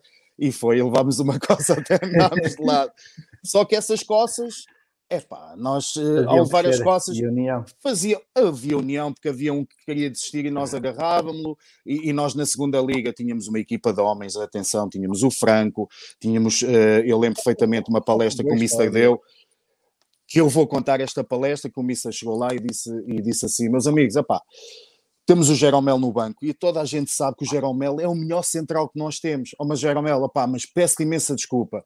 Mas o Franco, o Velhote e o, e o Danilo, não sofremos um único golo. Epá, vais ficar no banco até sofremos golos ou até perdemos. Portanto, se não acontecer isso, não jogas. E o Jeromel só se ria, só se ria. E a verdade era essa: o Jeromel era o melhor de todos, jogava, jogava pesado mesmo. Só que nós não sofríamos golos, não perdíamos. Epá, e o nisso sempre foi coerente e sempre foi verdadeiro. E foi isso que aconteceu. O Franco jogou até o final, mais o Danilo. E o Jeromel, que era o melhor deles todos, pá, aguentou e, e, sempre com a sua humildade e sempre com, com, com, com respeito com, por toda a gente, uh, continuou e depois no outro ano foi o que foi, e capitão e jogou na seleção do Brasil e tudo, portanto, uh, mas muitas histórias do Mister que já não falo das histórias que ele contava do Farense, que conduzia o autocarro do Farense, eu lembro-me de tudo. O Mister contava, eu lembro-me de tudo. Ai, vocês querem ser malandros? Ele dizia assim: Ai, vocês querem ser malandros? Quando sabia assim de alguma história que alguém tinha ido para algum sítio e ter chegado um bocado mais tarde da casa e ele chegava lá e dizia: Ai, vocês querem ser malandros? ouçam lá, ninguém é mais malandro do que eu, pá. E depois contava, começava a contar as histórias, ah, bem, nós começávamos a rir dizendo realmente ninguém é mais malandro que o Missa. Portanto, uh, cinco estrelas, uma pessoa uh, que me vai, que, que, vou levar para o resto da vida, que me marcou imensamente uh, pelos seus princípios de vida, pela sua humildade, pela pessoa que é, pelo seu caráter e, e, por tudo que aquilo que fez por nós, porque realmente nós éramos uns filhos nas mãos dele e, e obrigado, Missa, por tudo. Mister, quantos jantares é que deve ao Nuno? Já fez a conta? Eu, o, o Nuno é simpático demais. Eu, eu até tinha acabado de falar muito mal do Nuno, como vocês viram, eu falei mal do Nuno. Nuno opa, uh, aquilo que eu disse, eu volto a repetir agora, não sei se o Nuno ouviu, mas não ouviu. Ouvi, ouvi, ouvi, ouvi. Não é muito fácil um treinador escolher um jogador uh, que normalmente não jogava, porque estava no Wilson a jogar. Aliás, disse logo quando cheguei, opá, eu chego, o titular é este, eu vou manter este titular enquanto até haver problemas e vocês vão se sujeitar a isso. A história do Jeromel é verdadeira também. Eh, eu brincava com o Jeromel e dizia-lhe assim, Jeromel, tu és o melhor, mas olha, é para tarde, não vai jogar esta semana outra vez. Portanto. E o Jeromel ria, ria. Também tinha a consciência que era o melhor. Mas, acima de tudo, como eu dizia, não é muito fácil um treinador escolher um jogador que não joga como uma das peças mais importantes e a quem eu estou mais grato na vida de Vitória, na carreira que fiz no Vitória, Nuno Santos. Aliás, disse logo antes. Opa, eu tinha, eu tinha, como ele diz, um verdadeiro capitão de balneário. Eu tinha, eu tinha, entre aspas e sem, e sem graça, eu tinha um defensor dentro do meu balneário para as ideias do treinador mesmo aquelas ideias mais difíceis de passar, eu tinha alguém que dizia, pá, vamos nisto, e o motivador, o motivador por excelência. Fiquei muito satisfeito quando vi que ele agora ingressou no Vitória. Acho que o Vitória está muito bem servido, ojalá que o mantenha durante muitos anos aí. E é com gratidão, é com gratidão que falo dele, pá. Eh, o coração está grato, o coração está grato. Porque é verdade que eu só vivi bons momentos no Vitória, mas eu não trabalhei sozinho. Eh, eu fui muito ajudado. As pessoas, eh, cada um à sua maneira, cada um da sua forma, ajudaram-me o mais que puderam. E o Nuno ajudou-me com uma ajuda sem limites. Sem limites, perfeitamente. E fico muito satisfeito, satisfeito por ele. Oxalá que ele faça uma carreira uh, fantástica. Opa, e, e, e, sinceramente, acho engraçado, acho engraçado que uh, meus discípulos agora, que eu poderei dizer assim, uh, sem vaidade, mas porque é verdade, ainda recordem muitas coisas que eu dizia e muitas, uh, e muitas frases e muitos ensinamentos. Isso deixa-me grato, porque aquilo, aquilo que pior poderia acontecer na minha vida era eu não deixar um legado qualquer, uma coisinha mesmo pequenina, àqueles que tanto me ajudaram. E isso é, é, né? eu não tenho vaidade em ser o treinador. Eu gostei daquilo que fiz, eu nunca trabalhei, graças a Deus. Eu fui sempre o que ajuda, como ele dizia. Eu estou aqui para ajudar, eu sou o que ajuda, pá. eu só, só estou aqui para ajudar. Portanto, não estava para complicar. Muito bem. Nuno, muito obrigado pela, pela tua participação, pela, por teres aceito o convite. Obrigado. Se me deixarem, olha, se me deixares, se me deixares só acabar, só acabar Força. com uma história rápida do Mister num jogo que nós estávamos a ganhar e no minuto 90 uh, eh, eu virei porque eu tinha essa vontade, que o Mister dava-me essa vontade de fazer as coisas e de falar ali no banco e de indicar e de, e de falar com os jogadores. E eu virei para o Mister e disse: Ó oh, Mister, fecha o quintal. E ele, ah, Nuno, e eu fecho o quintal, Mister. E eu, mas fecha o quintal como se eu já fiz as substituições. Ô, oh, Mister, ainda lhe faltou uma substituição. Ó, oh, oh, Nasha, mas ainda falta uma substituição. E o Nasha assim, falta-me. E ele, opa, que carol, quem é quer entrar? E o Targino era assim, ô, oh, Mister, eu posso já entrar. E ele, então desce as calças e entra. E foi assim num jogo que o Targino aos 92, aos 91 minutos entrou e jogou para aí um ou dois minutos, faltava uma substituição e por acaso havia essa simbiose, havia essa cumplicidade entre nós todos eh, que estávamos ali só para ajudar.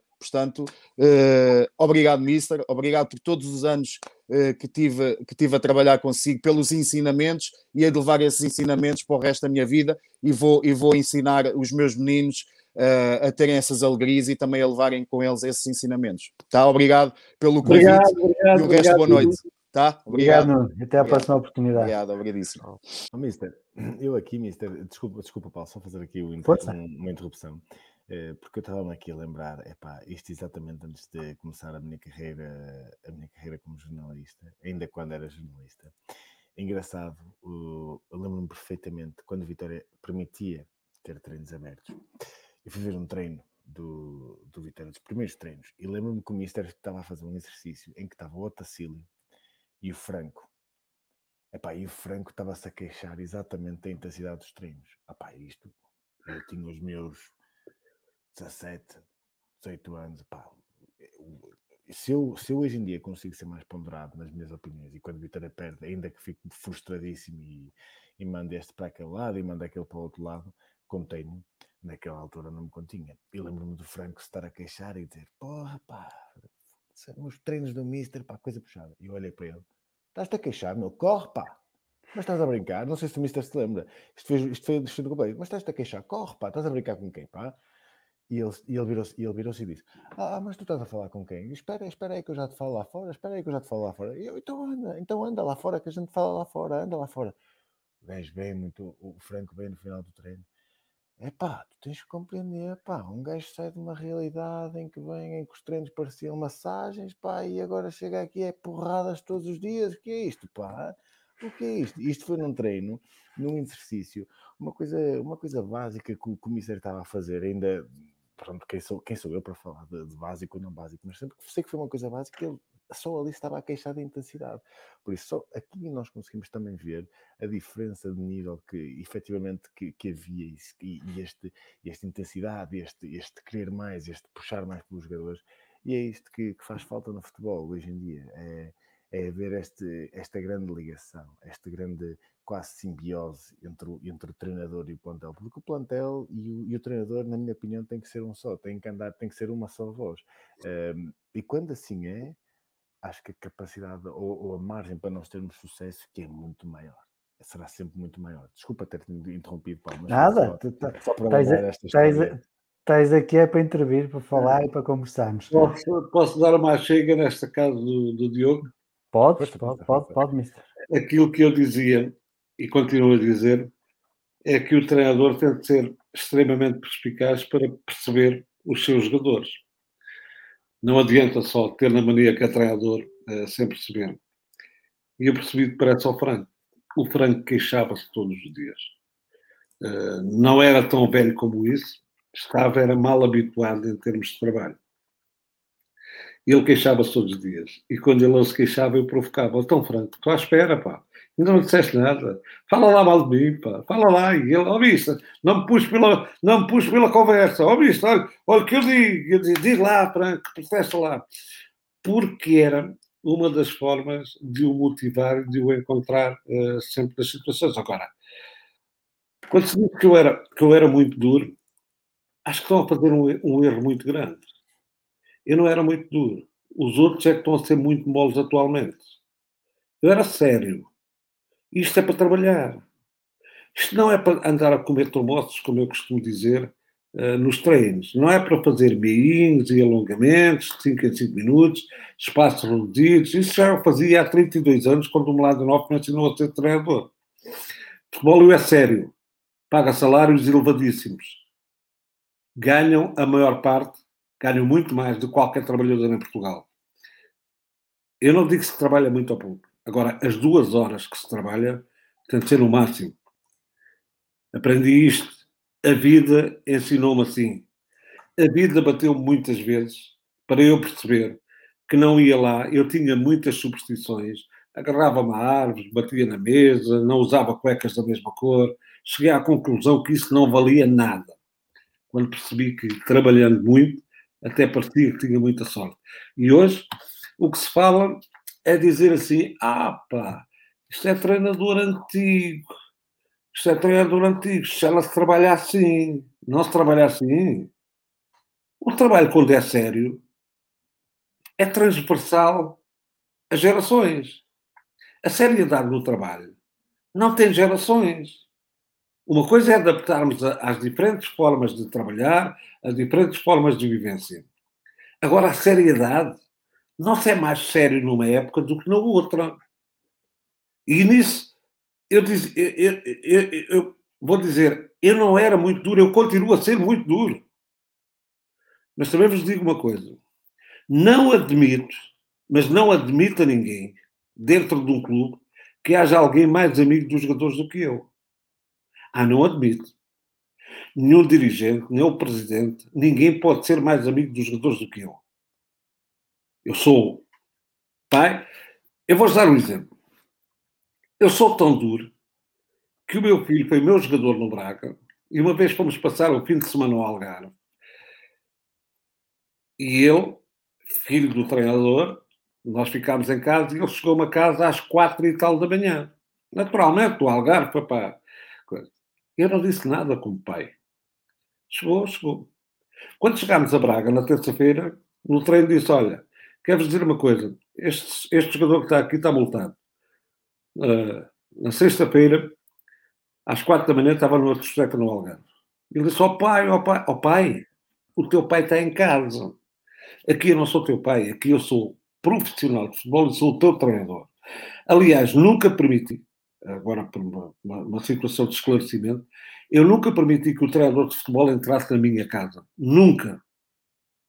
Treinador de futebol nunca entrou na minha casa. A minha mulher nunca precisou de um treinador em casa. Os meus filhos nunca precisaram de um treinador em casa. A minha mulher precisava do esposo e os meus filhos precisavam do pai. Não precisavam de um treinador em casa. Eu sei diferenciar as coisas muito bem. Trabalho é trabalho, como eu costumo dizer, conhaque continua a ser conhaque. Digam isto às vezes que quiserem, é ultrapassado, é velho, de uma maneira diferente de coisa. Não tem. Eu vivo na, na era atual. E a era atual, no futebol que eu vejo, não me agrada, não gosto e tenho o direito de dizer. Porque acho que temos jogadores, temos treinadores em condições de fazer um, um futebol mais produtivo e o futebol é só o maior negócio do mundo. E quem tem o maior negócio do mundo entre mãos e não trabalha de forma a o promover o mais, o, mais, o melhor possível, então não é um profissional sério. Claramente, eu não tenho problemas a dizer isto. Muito bem. Mister, aqui uma pergunta de, do, de, de, alguém que nos está a seguir lá pelo Facebook, é o Rui Machado, que pergunta o seguinte: uh, considera ter lançado o Vistor Bastos em Alvalade um erro? Acredita que dificultou a carreira dele ou que lá vai, lá vai? Não percebi o nome do. É o Rui Machado que faz Sim. a seguinte pergunta: se o Mister considera que ter lançado o Vitor Bastos em Alvalade uh, se foi um erro e se, se, se, esse erro custou a carreira do jogador. Uh, se o Mister não estiver lembrado, é um defesa central que entrou, jogou, jogou, jogou a primeira parte e depois saiu em intervalo. Paulo, eu estou velhinho, mas não estou assim tão senil. Não, não. Não, me lembro dos jogadores que me ajudaram. Tenho pena do Vitor. Não foi um erro. Não foi um erro. Não tive a possibilidade. Isso é outra coisa, que espero não falar nisso. Não tive foi a, possibilidade de continuar o trabalho que queria fazer no Vitória de Guimarães. Eu continuo a dizer, no Vitória há um trabalho que ficou por acabar. Ficou não vale a pena dizer, porque, continuo a dizer, eu disse isto e filo. Eu, quando cheguei ao Braga, disse que queria fazer do Braga o melhor clube do distrito. E consegui fazê-lo. Dois quartos lugares, à frente do Vitória de Guimarães. Quando fui para o Vitória de Guimarães, fui exatamente com a mesma ideia. Fui para o Vitória com o sentido de torná-lo o maior clube do mundo, com todo o respeito pelos outros. E conseguiu. No terceiro lugar, o Braga ficou a 14 ou 20 pontos, ou o que é que foi, do uh, Vitória de Guimarães.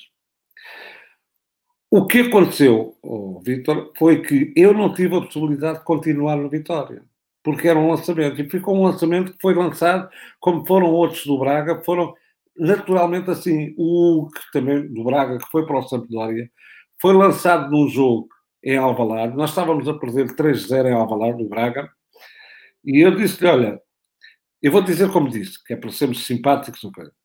Já que esses gajos que estão dentro do campo fizeram tanta merda, agora vai lá tu, vê lá se consegues resolver a merda que os gajos fizeram. E se fizeres igual, ainda mereces um prémio que vai ser melhor do que eles. E o Hulk começou assim, jogou os últimos 20 minutos já a perdermos e disseram assim: ah pá, lançar um jogador nestas condições. Eram as condições ideais. Tudo o que ele errasse já não era devastador nem faria a equipa perder. Aconteceu exatamente a mesma coisa em relação ao Vitor. Agora, o que, o, o que acontece é que não houve a possibilidade de continuar a fazer essa continuidade. E quando não há a possibilidade, a única coisa que me magoou muito quando falo de Vitória é que interromperam um trabalho que eu queria fazer ainda melhor do que tinha feito. E isso eu não perdoo a quem me mandou embora. Eu não quis sair de Vitória. Eu não queria sair de Vitória. Eu lamentei muito, mas... Vamos já falar um bocado sobre oh, esse capítulo. Oh, oh, não, não, podemos fechar Diz isto aqui. Não, não, não podemos fechar isto aqui. Isto, isto abre aqui um, uma, um capítulo super interessante porque acho que toda a gente no universo de Vitória nunca percebeu muito bem o porquê da não continuidade e não querendo fazer disto um tabu, uh, o Mister falará do que, do, que, do que for possível falar, mas gostava de perceber efetivamente o porquê. Eu não, eu, não, eu não posso explicar porque eu também não percebi ainda porque é que sou de Vitória. eu não percebi. É, é, evidente que eu vi algumas coisas na Vitória que não vamos falar sobre isso, eh, porque eu não vou estragar dois anos e meio para falar de coisas que acho que não vale a pena. Eu vi algumas coisas na Vitória, fui contra. Fui contra, positivamente contra. Uh, vi que algumas coisas não iam, uh, ou, ou, melhor, algumas coisas que estavam a fazer iam levar o Vitória para um caminho extremamente complicado. E nem vou alargar muito sobre isso. A minha equipa, a minha equipa, que foi à Liga dos Campeões, tinha uma média de idades de 26,3 anos. Média de idades. Era uma equipa ainda considerada dentro dos parâmetros das equipas no topo da Europa em médias de idades. Não tinha necessidade uh, de grandes alterações.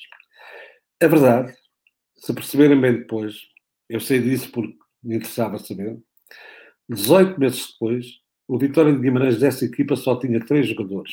O Nilson, o Flávio, o Flávio e, agora, e o, o Moreno tinha saído também para uma equipa inglesa. Moreno foi para o Leicester. Moreno foi para o Leicester, exatamente. voltar, tinha três jogadores. E contratou, e, contratou, e contratou 42 jogadores em 18 meses. Não quero falar mais nisso porque não. Falta o juízo. Não precisa dizer mais nada. Faltou o juízo, mas vamos já ao juízo. Uh, mas já agora, nesta questão do. do Olha, quando, quando, nós, quando, nós, chegamos, a propósito do juízo, quando nós chegamos, se recordam, recordam-se os mais antigos. A primeira coisa que eu disse depois de ir à Liga dos Campeões foi perguntar-me e agora que ajuda? Agora é ter juízo. Exatamente. Vamos já ao juízo. Ó, oh, Mister, eu prometi que lhe fazia esta pergunta a um colega meu e uma vez já estamos aqui na, na parte da, da, sua saída, a, eh, a pergunta que ele queria fazer era esta: se confirma que a justificação que lhe deram para sair foi o facto do vice-presidente não poder tomar o café, o pequeno almoço, sem ser abordado pelos sócios uh, sobre a sua saída. Se confirmo. Se confirma que a justificação que lhe deram para sair do clube, para ir embora, digamos assim, eh, foi o facto de um vice-presidente não conseguir tomar o pequeno almoço descansado porque era abordado pelos sócios a pedir a sua demissão. É verdade, é. É verdade? Pronto. Filipe, está a resposta, estavas curioso. Eu até estou mais claro, não, não perco nada com isso porque tenho amizade por ele e não. Sim, até porque a gente nem, diz, nem, nem mencionamos quem é o vice-presidente, era só uma curiosidade. Certo.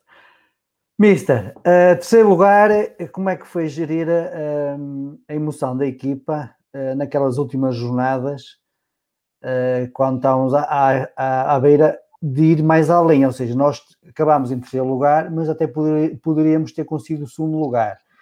Essa é uma pergunta. A segunda pergunta que também que eu lhe faço era: infelizmente, a pessoa que eu vou falar já não se encontra entre nós, o ponta-lança Merdakovic se achava que por acaso tivesse um avançado com mais faro de golo, teria conseguido lutar pelo título?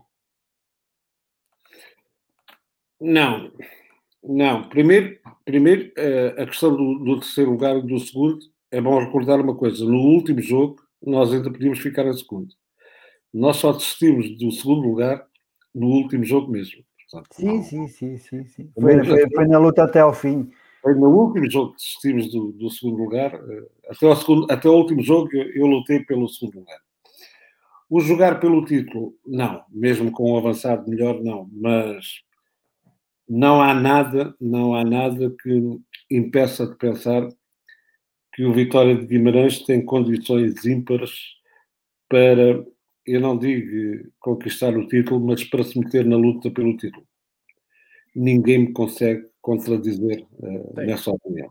O conjunto de coisas boas, o conjunto de coisas boas que o Vitória tem e que já tinha no meu tempo. Repare, o Vitória era praticamente a única equipa em Portugal que tinha um complexo esportivo eh, eu não direi uma cidade desportiva, na altura, em 2009, já tinha.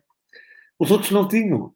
Foi Os a primeira outros... em Portugal. Aliás, foi a primeira em Portugal Vitória tem, eh, tinha condições e tem, e tem uma coisa que é, é fantástica.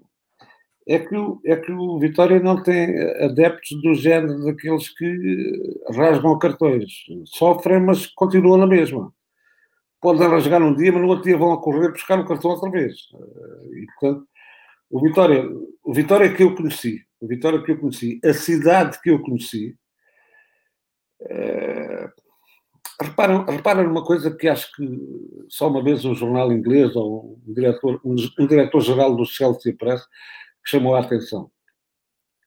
É, a cidade de Guimarães, a cidade em si, não estou a dizer as freguesias, a cidade em si terá, na altura, em 2009, teria eventualmente 60 mil habitantes. A cidade, não estou a dizer os conselhos, as freguesias à volta.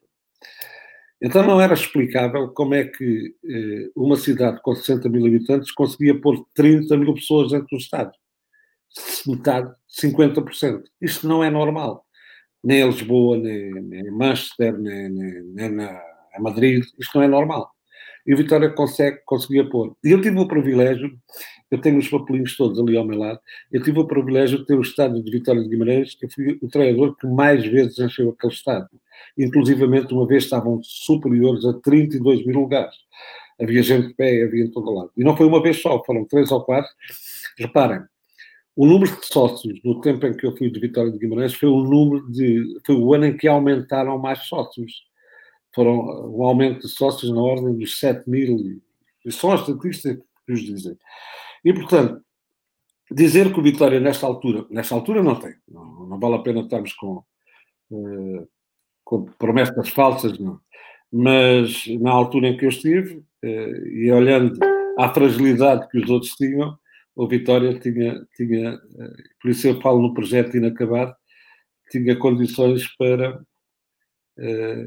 para lutar, eu não digo ser campeão, mas para se meter na luta pelo título, como hoje faz o Braga, até a final do campeonato. Isso tinha. Claramente que tinha. Hoje não sei. Muito bem. Uh, se, me de, se, me deixarem fazer aqui eh, uma última questão ao Mister, porque onde me encontro é quase uma da manhã, já é uma da manhã. Ainda dia aí, ainda dia. É, é quase, é quase, é quase. Não, queria fazer aqui uma pergunta ao Mister, uh, e isto é puxar um bocado para o lado emocional e para, para o meu lado, uh, pronto, para alimentar a minha curiosidade. O Mister ainda se lembra da palestra que dá à equipa em, em Basileia? Uh, naquela, no jogo, no jogo, pronto, nesse jogo fatídico de vitória contra o Basileia na Liga dos Campeões? Olha, por acaso ainda agora estamos a recordar disso. Vocês não imaginam, foi a melhor palestra que eu dei em, em 38 anos de, de trânsito. Então pus lá essa cassete e. e uh, não, uh, eu tive até às 4, 4, 5 da manhã a estudar a palestra que havia de dar eu tinha que dar uma palestra de tal maneira emotiva, de tal maneira uh, motivadora, que tinha que descobrir. Eu li, revi, andei no quarto, fiz o discurso sozinho três ou quatro vezes no quarto. de noite a discursar sozinho dentro do quarto. Uh, aquilo, aquilo que o treinador só. Para saber como é que atingia. Uh, atingia, quer dizer, no bom sentido, o coração dos meus jogadores. E como é que do coração as coisas saltavam para a cabeça para nós uh, não nos perdermos. Recordo hoje, sei que houve um jornalista que falou nisso, que teve essa possibilidade de ouvir, o Zé Marinho, na altura estava no clube, e ainda hoje diz que nunca, eu vou confessar isso, porque já, já, faz parte do passado, nunca pensou que um treinador fosse capaz de uh, ter uma palestra daquelas. Foi de alto a baixo, de lado a lado, de frontalidade a frontalidade, mas foi acima de tudo uh, qualquer coisa que fazia. Aliás, quando o Vitória subiu de divisão, eu também quero dizer uma coisa para passar despercebido. O, o Vitória não subiu de divisão por causa de. Eu disse isto, ninguém compreendeu. Mas isso também não há mal, porque digo tanta coisa que ninguém compreende. O Vitória não subiu divisão por uma questão tática, por ser o treinador mais inteligente que os outros. Subiu um, bocado, um pouco pela questão física, isso sim, muito pela questão física, mas subiu acima de tudo por uma questão filosófica. Eu um dia fui jogar. Uh, a Joana, o jogo de treino com o Joana. E aos 20 minutos estava a perder 2-0 com o Joana. E eu uh, voltei-me para o, para o Eterno Basílio, na altura era o adjunto Eterno Basílio, disse ao Basílio, uh, dá-me um beliscão aí no braço aí. E o Basílio olha para mim, ó, missa. Está a brincar, não, dá lá um beliscão aí, aperta-me lá aí o braço. Ah, mas está a brincar comigo, não sei o quê. Não, é, Aperta-me lá que é para ver se estou a dormir, se estou a sonhar. Eu estou, 20 minutos já estou a perder 2-0 com o João. Há qualquer coisa que há qualquer coisa que não está bem. E nesse dia eu decidi, eh, aproveitando uma ideia do jogador, o Tarcísio, decidi fazer o célebre vídeo que levou a Vitória de Guimarães à subida da divisão. É um vídeo que está guardado, nunca ninguém ouviu, eu não autorizei, o Vitória tem, tem, tem vídeo também, acho que o Vitória nunca o quis publicar, fizemos uma série de batotas dizendo que, eh, convidando as mulheres dos jogadores, os filhos dos jogadores, a dizer que a Vodafone oferecia um ano de chamadas grátis, para a minha frase, não sei não sei quem, fizemos um vídeo. E esse vídeo foi a palestra do jogo em Penafiel, jogo que a gente começou a ganhar e nunca mais perdemos. Em vez de falar de futebol, surpreendi os jogadores todos. E se vocês querem ouvir o treinador falar de futebol 4-3-3, 4-4-2, de riscos no quadro, daqui a pouco nem eu percebo os riscos que estou a fazer. Já não sei qual é o jogador que vai para aqui, nem o outro vai para ali. Meus senhores, eu tenho aqui uma surpresa para vocês. E dei-lhes um vídeo em que os familiares, as mulheres, os filhos, eh, ninguém acreditava nos jogadores de Vitória na cidade de Guimarães e apareceram as primeiras pessoas, as esposas dos jogadores e os filhos. E os brasileiros então eram fantásticos nas mensagens que me davam. E essas mensagens eram intercaladas com os melhores momentos que eu tinha pesquisado da carreira dos jogadores. Eh, e passado de 4, 5 minutos eu percebi que metade dos jogadores estavam com as lágrimas nos olhos, alguns a chorar, por perceberem que havia gente que gostava deles. Lembra-me, inclusivamente, dizer uma coisa que foi motivadora para eles, mas que não foi simpática para os adeptos de Vitória. Estão preocupados com os adeptos, é pá, mandem os adeptos se lixar, pá. Eles não mandam aqui nada. Nós vamos lutar por nós, pelas nossas famílias, pelos nossos filhos. Os adeptos ficam para o segundo plano. Eu tinha que motivar de alguma forma. E a partir daí, eh, nunca mais perdemos. E foi exatamente o vídeo que lhes foi dado antes desse jogo na Fiel. E eles perceberam o que é que estava ali. Esse vídeo voltou a ser mostrado, imaginem quando Basileia. Não. Gondomar. Gondomar. É o dia da Eu disse aos meus amigos, lá estão vocês outra vez a querer falar de táticas, direita para a esquerda, 4-3-3, 4-4-2, opa, deixem essa porcaria que isso não vale um chave. Há uma coisinha aqui que vocês me prometeram e que vocês estão a esquecer. Agora toda a gente gosta de vocês em Guimarães. Se nós ganhássemos o jogo que subíamos de divisão, eh, desde que o João perdesse ao Leão. E vocês agora é só vaidade, agora é só almoço e jantares com os amigos. Então recordem-se de quem foram os vossos amigos há três meses atrás. E foi para estes que vocês lutaram. E é para estes que vocês vão ter de jogar para ganharmos o jogo. E também não houve 4-3-3, nem transições ofensivas, nem bascular para a direita ou bascular para a esquerda, nem jogo interior, nem jogo exterior, porque isso é trabalhado nos treinos. Nós tínhamos um modelo de jogo e uma ideia de jogo que não se modificava com ninguém. E para surpresa deles, aparece-lhes o mesmo vídeo. E eles disseram assim: ah pá, realmente, ministro, você tem razão, pá. Quando estava mal, a gente socorreu-se da mulher e dos filhos, que eram os nossos portos de abrigo. E agora é palmadas e palmadas, toda a gente. Vamos, mas é acabar a obra e dedicar às nossas mulheres, aos nossos filhos e a nossa coisa. Filosoficamente, isso pode não ter muito, muito interesse. E, ainda por cima, às pessoas eh, que só veem futebol. Mas a vida permitiu-me fazer uma coisa. Eu fui sempre estudante até ir para a tropa. Eh, graças a Deus nunca trabalhei. E nunca pensei debruçar-me sobre aquilo que são os, os, diferentes conhecimentos que tive que conhecer. O, o, conhecimento eh, empírico foi aquele de onde eu vim, que eu tinha a prática do, do jogo. Depois comecei a debruçar-me sobre o conhecimento científico ou a teorização do treino. Nunca imaginei debruçar-me sobre o conhecimento teológico, mas a verdade é que necessitei, porque comecei a ter jogadores de várias religiões e tinha que compreender todas. Eu ia às missas disfarçado de árabe nos Emirados Árabes Unidos. Eu vestia a minha galabê e ia com os jogadores. Uh, queria perceber o que era, uh, o que era a cultura, a religião uh, islâmica e, acima de tudo, nunca pensei ter que me debruçar sobre o conhecimento teológico, filosófico. E a filosofia com que nós encaramos a vida é muito diferente daquilo que às vezes a realidade se depara connosco. Ou filosoficamente encantamos as coisas de uma forma, ou então continuamos eternamente atrasados. Eu não vale a pena me dizerem que tenho, mais 10 anos do que há 10 anos atrás. Eu sei, eu tenho mais 10 anos do que há 10 anos atrás. Mas pensam que algum inteligente me vai conseguir fazer perceber isso a mim de uma maneira mais fácil do que eu. Mas eu também vi o telejornal de agora e sei as notícias que deram agora. E não foram as mesmas de há 10 anos. Hoje foram detidos quatro pessoas que não foram há 10 anos atrás. Portanto, eu não estou ultrapassado em relação às coisas.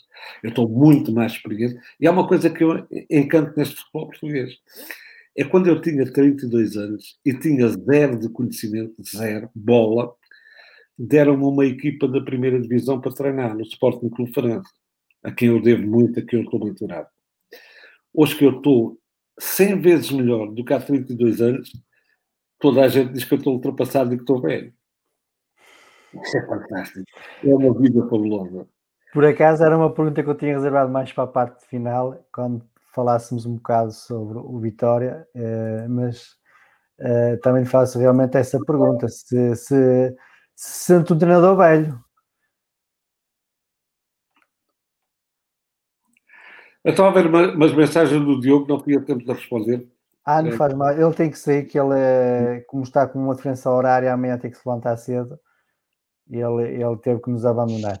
Mas, ó, oh, Mister, aqui uma pergunta aqui, de, mais uma do Facebook, que é do Sérgio Ricardo Ferreira, que pergunta o seguinte, qual foi o jogador que mais o surpreendeu que encontrou no Vitória? Ou seja, aquele que deu uma volta de 180 graus, passado algumas semanas, de tomar conta da equipa. É por uma questão de justiça e por uma questão de amor de amor mesmo aos meus jogadores, eu nunca identifico os jogadores melhores do que os outros. Todos, à sua maneira, foram pessoas orgulhosas, que orgulhosamente me ajudaram e não é justo que eu possa, eventualmente, galardoar uns mais do que os outros.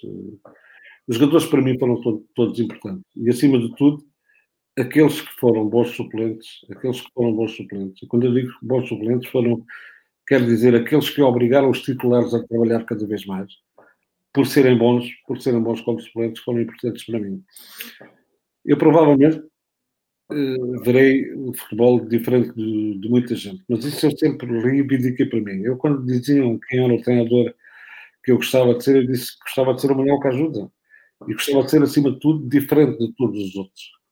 Eu não estou a dizer melhor do que os outros. Eu gostava de ser diferente de todos os outros. Não, não, não gosto muito de imitações não tenho essa vocação. E tal como fiz em relação aos conhecimentos, tirei de muitos colegas coisas boas eu recusei muitas coisas mais que eles tinham. Agora, copiar, só por copiar, para, ser, eh, para ter um marco à minha volta, não tenho. E por isso eu digo sempre em relação aos jogadores, estou grato a todos, muito grato a todos. Uh, todos foram importantes para mim. Uh, reparem, reparem como eu sem saber que se o Nuno Santos ia entrar no programa uh, que considero um, um, dos, um dos jogadores mais importantes que eu conheci na minha carreira. E, portanto, ele aparece a seguir, eu não sabia, ele podia desmentir, mas foi. E, portanto, a todos os meus jogadores, eu, eu estou grato e não, não, não preciso que me façam homenagens, não. Eu não quero ser, não quero ser o gajo mais homenageado do cemitério. Oh, oh, oh mister, mas, mas, mas, já agora, e, e olhando agora para o, para o, mercado atualmente, por exemplo, falar de um jogador como o Gilás e ver um jogador como o Gilás cheio do Vitor a final, final de contrato. Hoje em dia, quanto valeria um Gilás, um Gilás como aquele no, no mercado de hoje? Uns 40 milhões, uns 30, 40 milhões?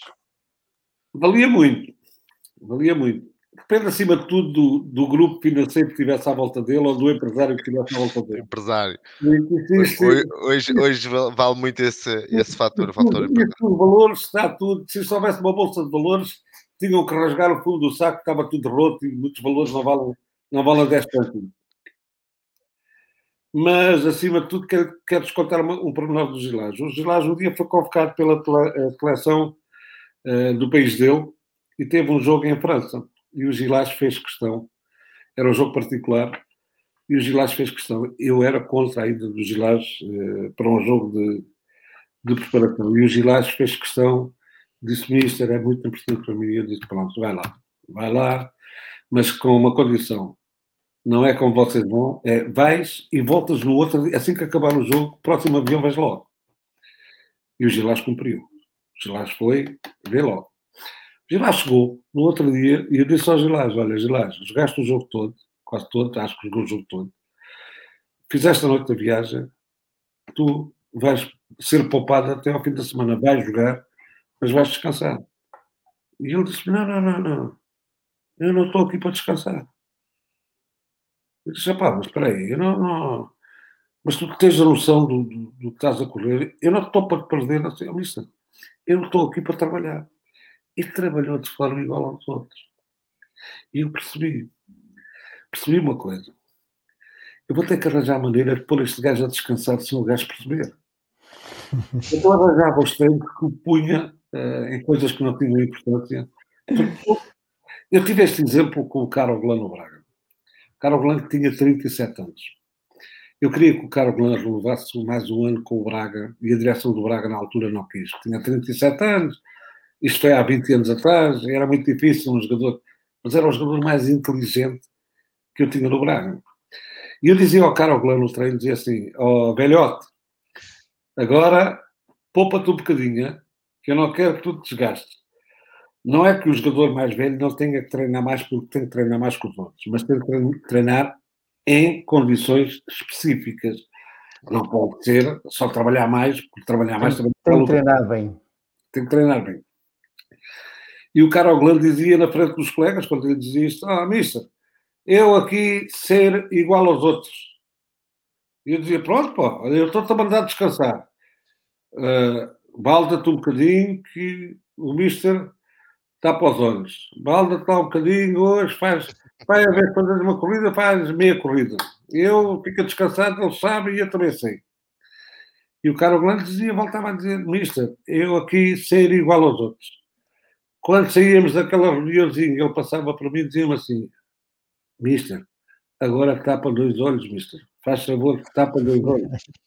E eu dizia: Pronto, vai lá que eu tapo os olhos todos. E naquela altura havia que ser. Olha, é o exemplo agora: Cristiano Ronaldo. Acha que eu abdicava do Cristiano Ronaldo agora para o Mundial? Nem pensar, só se eu fosse maluco.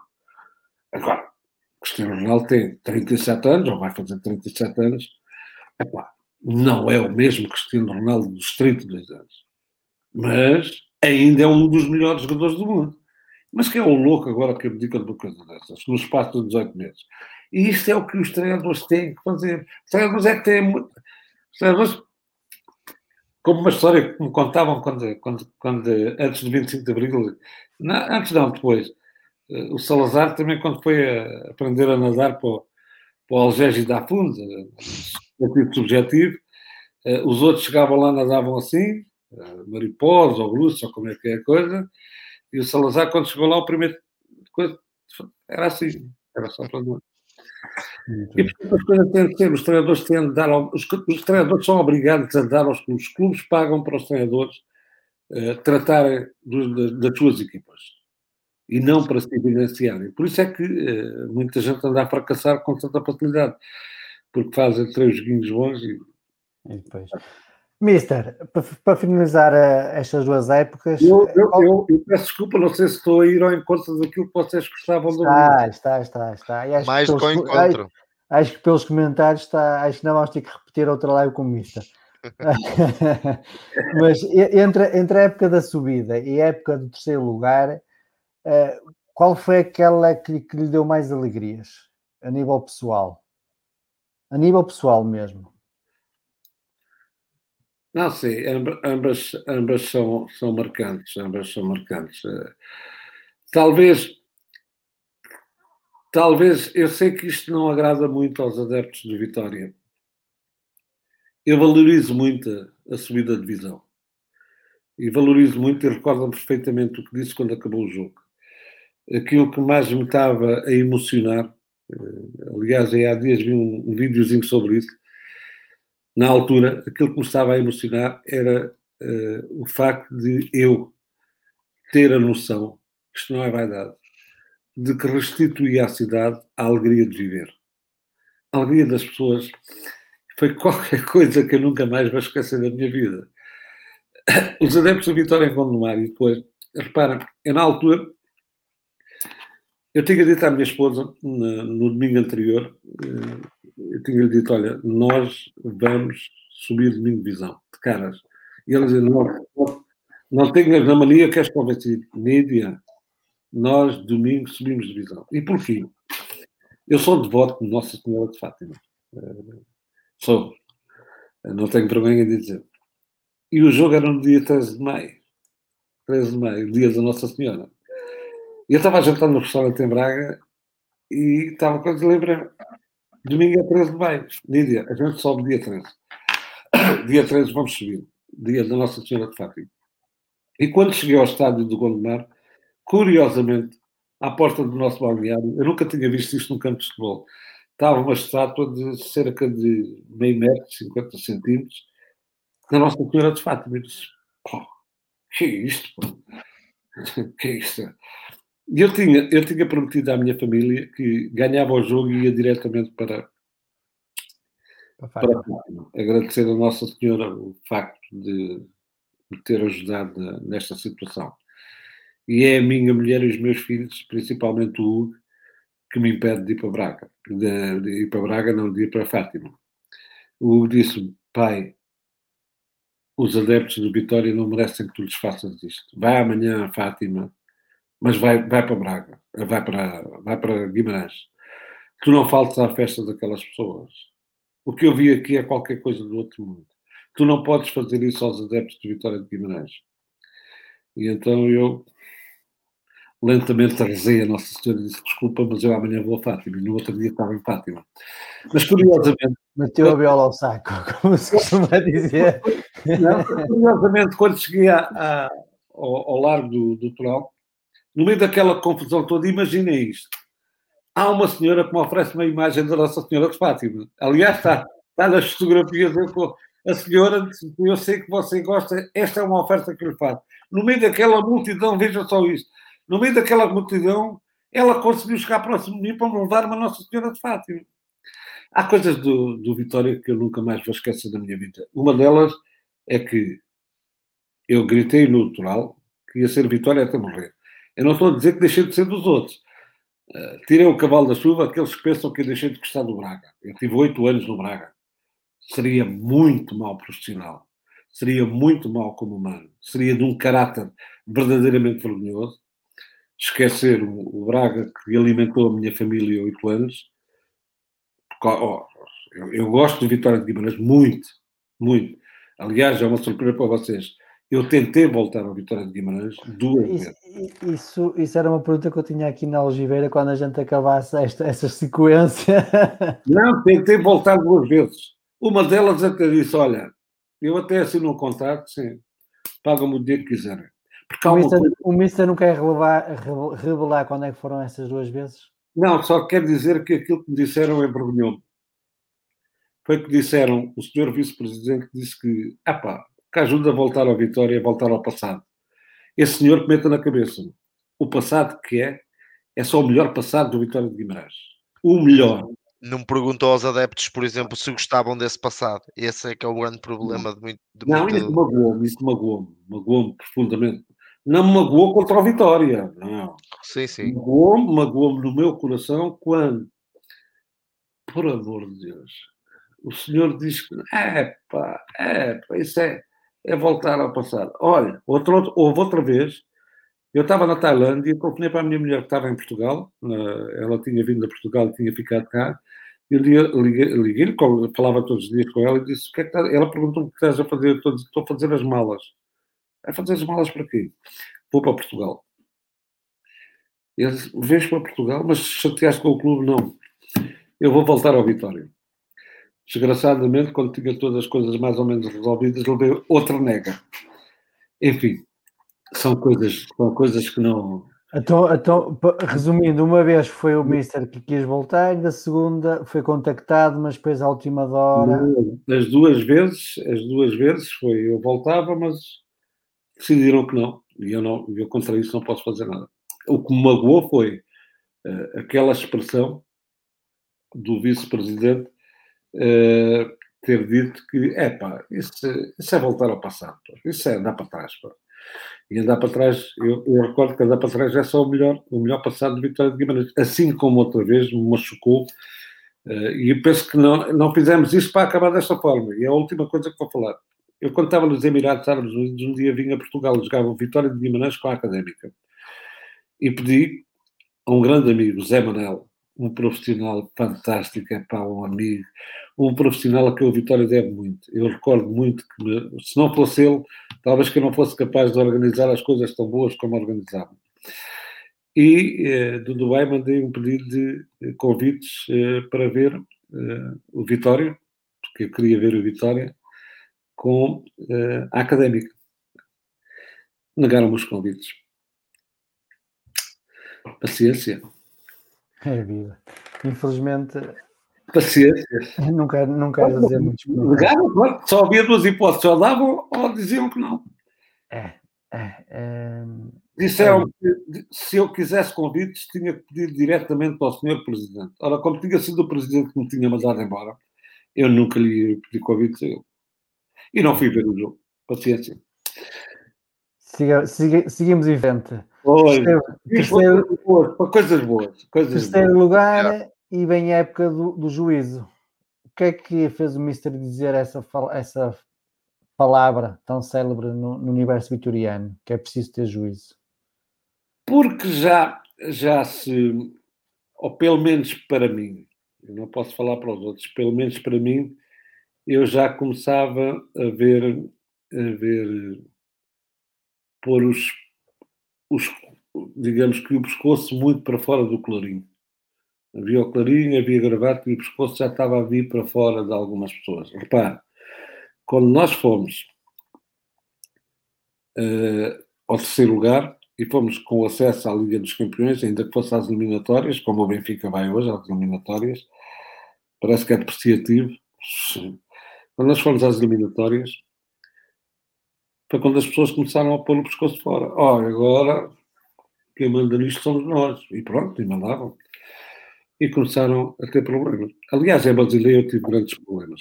Eh, Eu não gostava, eu não gostava de, de mesas compridas com os jogadores todos, sempre gostei de mesas de quatro ou de seis. Eh, Os jogadores devem ter a sua privacidade almoçar. Esta coisa das mesas compridas é um bocado ministro de escola da Universidade Portuguesa. Não? Eu sempre disse, "Epá, os jogadores comem em mesas de quatro, seis, epá, eles têm os grupinhos deles, os brasileiros gostam de ter os brasileiros, os, os outros gostam de ter os outros, os gajos de Guimarães gostam de ter os gajos de Guimarães. E quando cheguei ao almoço brasileiro, quando cheguei ao almoço a Basileia, vejo uma mesa comprida e eu fui ter com os senhores do hotel e disse que não queria mesa assim. Eles disseram são ordens da direção de Vitória de Guimarães. O treinador aqui não manda. Quem manda somos nós. Queremos a mesa assim.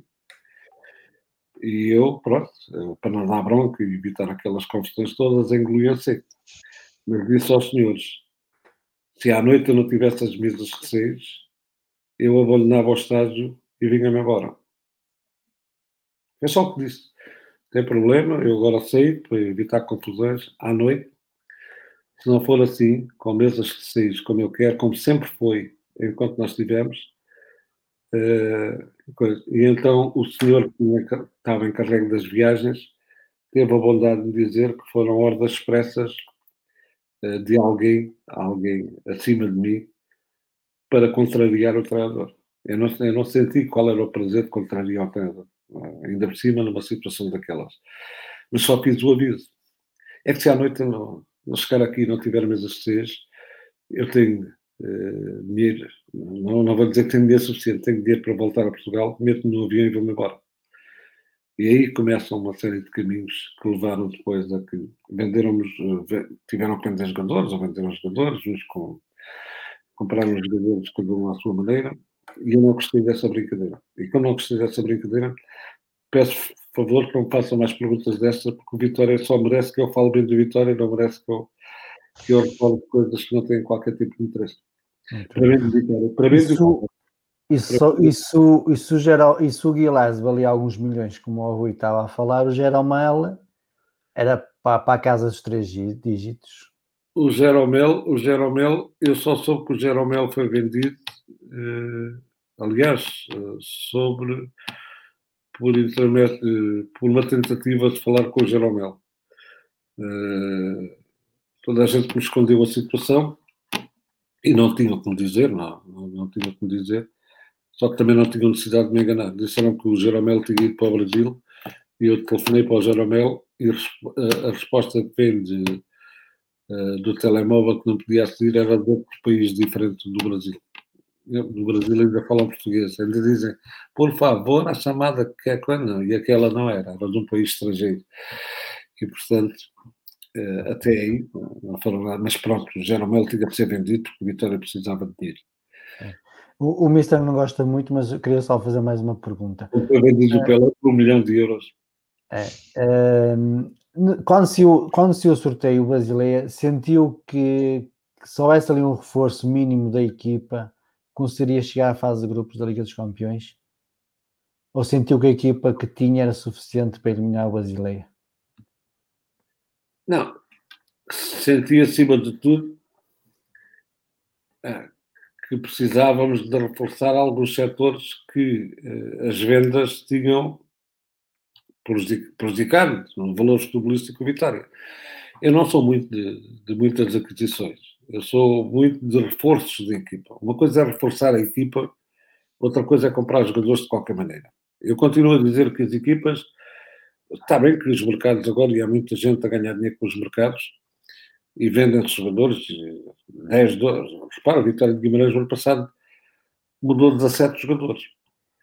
Aliás, há três equipas que mudaram 17 jogadores no ano passado. As pessoas não se apercebem disso. Foi a Vitória de Guimarães, foi o Famalicão e foi o Boa Vista ambas as equipas passaram o campeonato de sacrifício. Ninguém muda 17 jogadores no plantel. Ninguém. Isto há qualquer coisa que ninguém percebe. Isto não, não estou a enganar. Vitória de Guimarães, uh, Famalicão e Boa Vista. Da equipa de há dois anos atrás mudaram 17 jogadores. Ninguém faz isto. Fizeram, pois arranjar desculpas. Eu sou da opinião que a equipa que foi para, para as eliminatórias da Liga dos Campeões merecia uh, dois ou três toques uh, de jogadores com outro nível do que aquele que nós tínhamos. O Marzanovic foi, foi vendido e não veio outro jogador.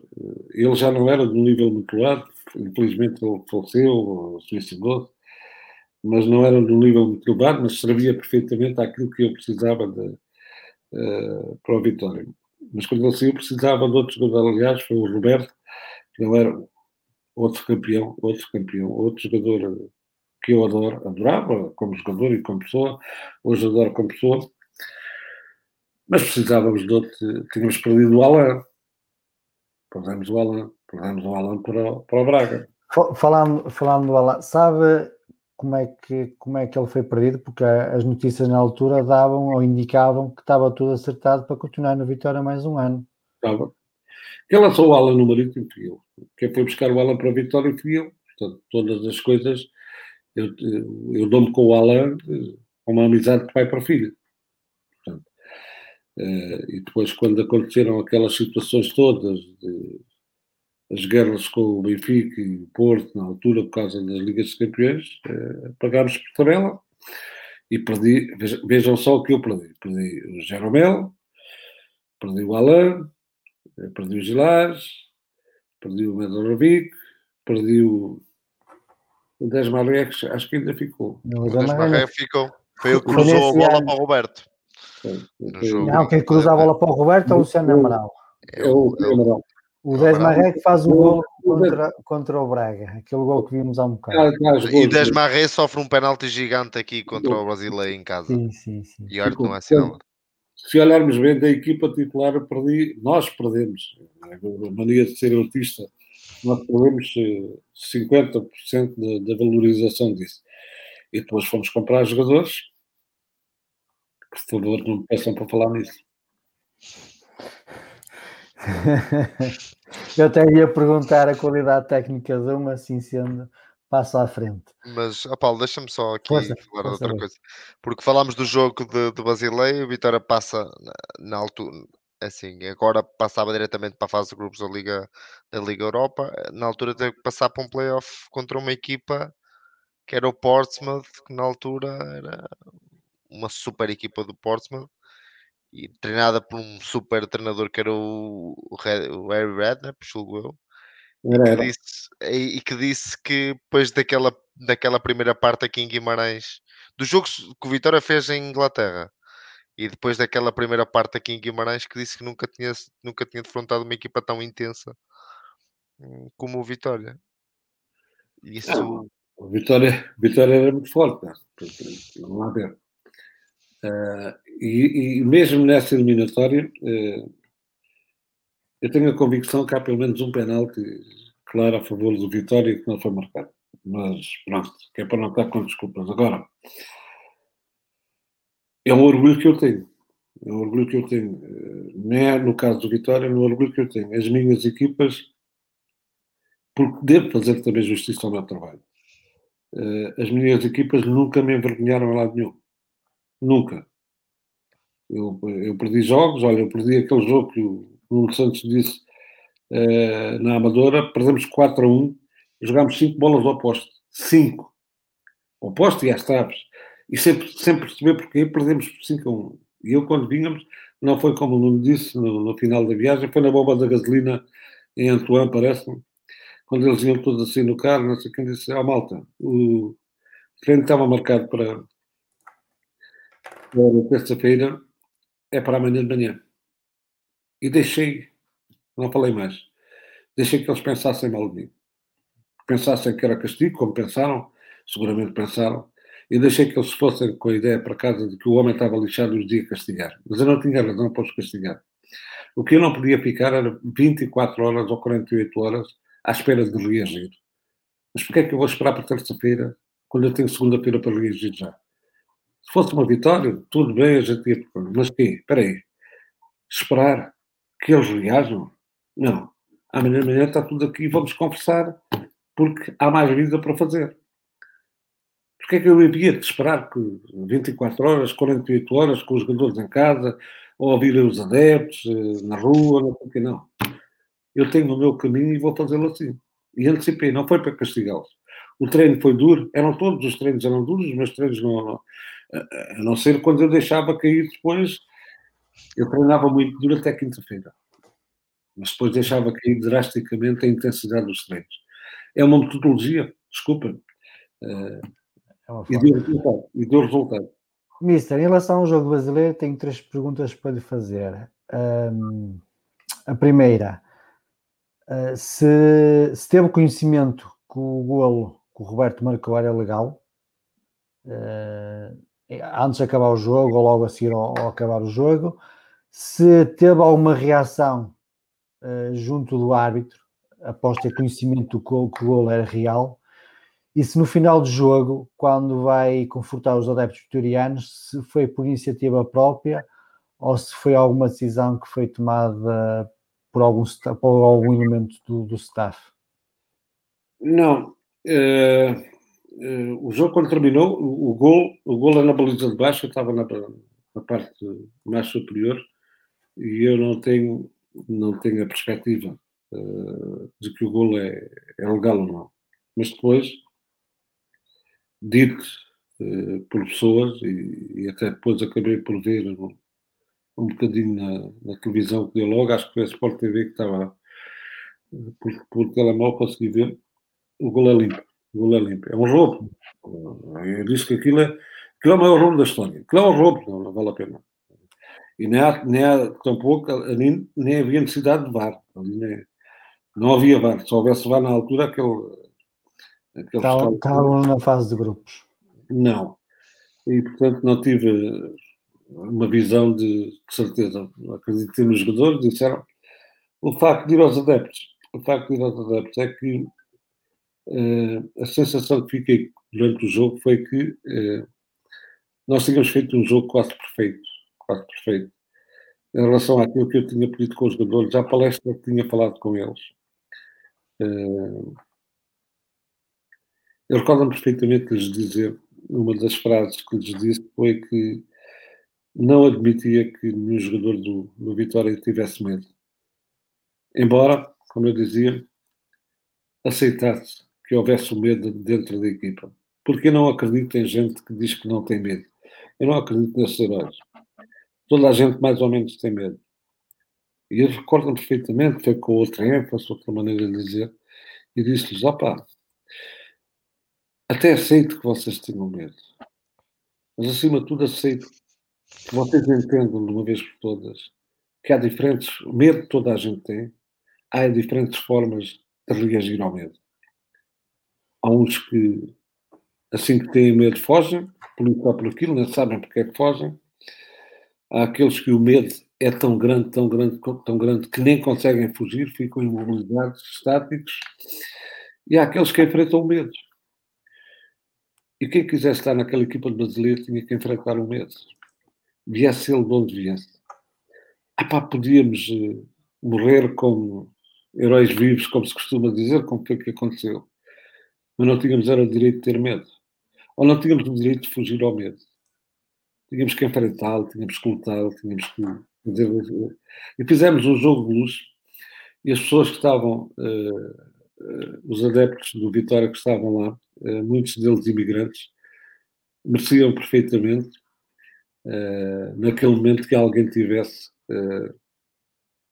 um colinho, um colinho, um conforto. E às vezes um aplauso, um sorriso, uma bondade, mesmo que custe, faz bem aos outros. É muito importante. Muito é muito, muito importante, acima de tudo, pensarmos que os outros são cada vez mais importantes na nossa vida. Os outros fizeram-nos nascer, os outros, o pai e a mãe, fizeram-nos nascer. Os outros deram-nos deram bem e deram-nos papa quando nós não sabíamos comer. Os outros ensinaram-nos a, a, levantar quando a gente caía, que éramos bebés. Os outros na escola ensinaram-nos os professores. Os outros casaram connosco e fizeram com que nós tivéssemos filhos. Os outros são muito mais importantes do que aquilo que as pessoas individualmente pensam. Eu tenho esse, esse, esse, conceito em relação à vida e em relação ao futebol. E, portanto, os adeptos de Vitória de Guimarães mereciam claramente que, mesmo eu completamente derretido, devastado com, com a derrota, irritado com o roubo, mereciam que eu tivesse a capacidade de chegar ao pé deles e dizer assim: vocês não mereciam isto. Foi isso que fiz, foi isso que fiz. E não me arrependo, e não me arrependo. Muito bem, Mister. Quando o convidei aqui há umas semanas para prestar homenagem ao Neno, o Mr. Inhoff, eh, quando veio fazer o teste à ligação, confidenciou-me eh, uma situação que, que, me deixou a pensar eh, e eu vou ter que partilhar aqui uma imagem, porque o Mr. disse que tinha pena de não ter feito muitos amigos em Guimarães. Gosta da cidade, gosta do clube, é sempre bem recebido, mas tinha pena de que não conseguiu fazer muitos, muitos amigos em Guimarães. Eu vou só aqui partilhar uma imagem e quero lhe dizer o seguinte: eh, deixe-me só se confirmar esta, que quase todos estão aqui nesta imagem, que foi de um jantar da Associação Vitória Sempre, onde o Mister esteve presente, são seus amigos. Podem não ser amigos do peito, mas tenho quase certeza que quase todos eles se revêem no Mister. Assim como, pelo que eu fui vendo aqui pelos comentários, quase todos os vitorianos se revêem no Mister. É óbvio que podem, às vezes, em certos momentos, não concordar com algumas decisões que o Mister tenha tomado a nível técnico e tático, mas tenho a certeza que o Mister está, será sempre bem-vindo a Guimarães, bem-vindo ao Vitória, pela parte dos adeptos, como é óbvio. Quero também só partilhar uma, mais uma foto, eh, que é a foto do sócio número 148 da Associação Vitória Sempre, aqui quando recebeu o cartão pelas mãos do então presidente da Associação Vitória Sempre, o Pedro Ribeiro. Ainda tem esse cartão de ainda. Acredito que sim, acredito que sim. Uh, passando agora à questão das memórias para, para, um, para mais para, para, para, a atualidade, como é que tem visto o Vitória desde que saiu de, de Vitória nestes últimos anos? em termos desportivos, como é óbvio. Bem, só, só uns segundinhos para clarificar esta a, a situação dos amigos. Quando eu digo que tenho desgosto uh, de não ter mais amigos em, em Guimarães, uh, não são as pessoas de Guimarães que são culpadas. Sou eu. Sim. E eu porquê? Uh, é outro pormenor que eu vou contar. Eu, quando fui treinar o Vitória, eu queria mudar, queria morar em Guimarães. Eu tenho casa em Braga, comprei a casa aqui em Braga, vivo normalmente aqui em Braga, mas eu queria uh, mudar-me para Guimarães. E o senhor presidente uh, do Vitória de Guimarães, que fez contrato comigo, disse que uh, tinha muito gosto de ver o treinador de Vitória a morar em Braga. E eu não tive gosto nenhum, porque eu sabia o que ia passar e que passei por causa disso. Nem tudo foi mal, mas também nem tudo foram rosas. E tive muito desgosto de não morar em Guimarães, mas os, os amigos que tenho são poucos, mas são muito bons, muito bons. Eu tenho pena de ir mais vezes, aliás, estou aqui por ti, às vezes digo, os amigos que tenho são muito bons e, portanto, fique claro que eh, eu não tenho mais amigos eh, em Guimarães, não é por defeito das pessoas de Guimarães, é porque eu, eu gostava de morar em Guimarães para tomar um pequeno almoço num café qualquer, numa esplanada qualquer, eh, com amigos, gostava de almoçar com amigos, Repara, eu ia daqui de manhã, treinava e vinha para casa almoçar aqui em Braga. Eu não tinha praticamente tempo para viver, para conviver com as pessoas uh, fora disso. E por isso é que digo sempre, pá, lamentavelmente eu não tive hipótese de criar muitos amigos, mas os que tenho são muito bons e orgulho-me mesmo. Uh, em relação a ir a Guimarães, vou às vezes que eu desejo ir, gosto de ir muito. Eu digo que não vou às vezes a Guimarães porque as pessoas tratam como um príncipe tratam-me como rei. Eu às vezes até me sinto envergonhado, tratam-me tão bem, tão bem, tão bem, que eu digo, pai, não mereço isso, eu só vim aqui uh, treinar, portanto, em relação a isso. Em relação à questão que era a questão de, uh, perdi-me agora por causa dos amigos, não, não era a questão de, de, que acho que o Mister eh, tem, tem todos os vitorianos, pelo menos no, nos adeptos vitorianos, um amigo. Sim. Por isso está, está à vontade, está à vontade para quando quiser. Não qualquer, não era? Ah, como é que vejo o Vitória atualmente? Ah, sim, sim, exatamente, peço desculpa. Como é, como é, que, tem, como é que analisa o Vitória desportivamente nos últimos anos? Olha, já, já um bocado abriu um bocado o jogo na questão de, da mudança eu, de 17 eu, jogadores de uma época para a outra. Eu vou ser muito curto, que é para evitar confusões. Gostava de ver melhor. Também eu. para evitar confusões. Não, porque isto é muito complicado. Eu não, eu, não quero, eu não quero perder um amigo qualquer que seja de Guimarães, mas gostava de ver o Vitória melhor, gostava muito melhor. Acho que o Vitória tem condições para estar muito melhor. Já, já, aqui, já, aqui, já aqui confidenciou que por duas alturas tentou agressar a Vitória. Uh, Nada contra o Pepe, espero bem que o Pepe tenha uma grande não, época, porque o sucesso é. dele é o nosso sucesso. Mas também não digo agora, mas também não digo agora, mas no futuro próximo, se não, surgisse a oportunidade de... O Pepa porque o Pepa tem uma particularidade que eu admiro pessoalmente, independente do, dos fatores técnicos e táticos, é de uma humildade fantástica. É um campeão. Eu ouvi o Pepa num, num debate que tivemos treinadores na Assembleia e fiquei, e fiquei fã do Pepa. Eu quero que o Pepa triunfe em tudo. Uh, eu também acho que todos os veteranos também. também, eu também. Sim, sim. A, a, pergunta que eu lhe faço é, por exemplo, claro, se, o Pepa, se o Pepa tiver o sucesso que a gente quer que ele tenha, provavelmente na próxima época poderá dar o salto, ou daqui a duas épocas, não sabemos. Mas a pergunta que eu lhe quero fazer é: se eventualmente no futuro próximo surgisse a oportunidade para regressar a treinar, para regressar a Vitória, vinha com todas as malas e bagagens? Não, nesta altura não. Quer dizer, eu já disse, disse, disse antes em off, há três clubes em Portugal que podem eventualmente, eventualmente, fazer voltar a treinar em Portugal. Eu não quero treinar mais em Portugal. Pronto, é ponta certa, a não ser que o coração, uh, não é o dinheiro, a não ser que o coração me diga assim: estes merecem que tu vais lá. Para o estrangeiro vou, uh, com tranquilidade, não tenho problemas nenhums. Uh, Sinto-me perfeitamente em condições de treinar uma equipa, tenho muito mais capacidade do que tinha. Olha, quando era treinador do Vitória de Guimarães, estou muito mais experiente, muito mais uh, solidário nos meus conhecimentos. Normalmente as pessoas dizem sempre assim: isto aprendi na Tailândia. Eu não sou um treinador jovem, eh, mas também não sou um treinador velho. E o presidente do, do clube na Tailândia disse uma coisa que foi interessante. Não, tu tens, eh, na altura tinha 64 anos, eh, isto foi há 5 anos, e ele disse-me assim: Olha, eu tenho um treinador jovem. Eu disse ao, ao, presidente que você não sabe a sua idade. Eu acredito agora, eu sei a minha. Ele disse: Não, tu estás enganado. O teu preparador físico que idade tem? 32 tinha ele na altura. E o teu adjunto que idade tem? Tinha 48. Somou a idade dos três, a média de idades da equipa andava 48, 50 anos, mais ou menos isso.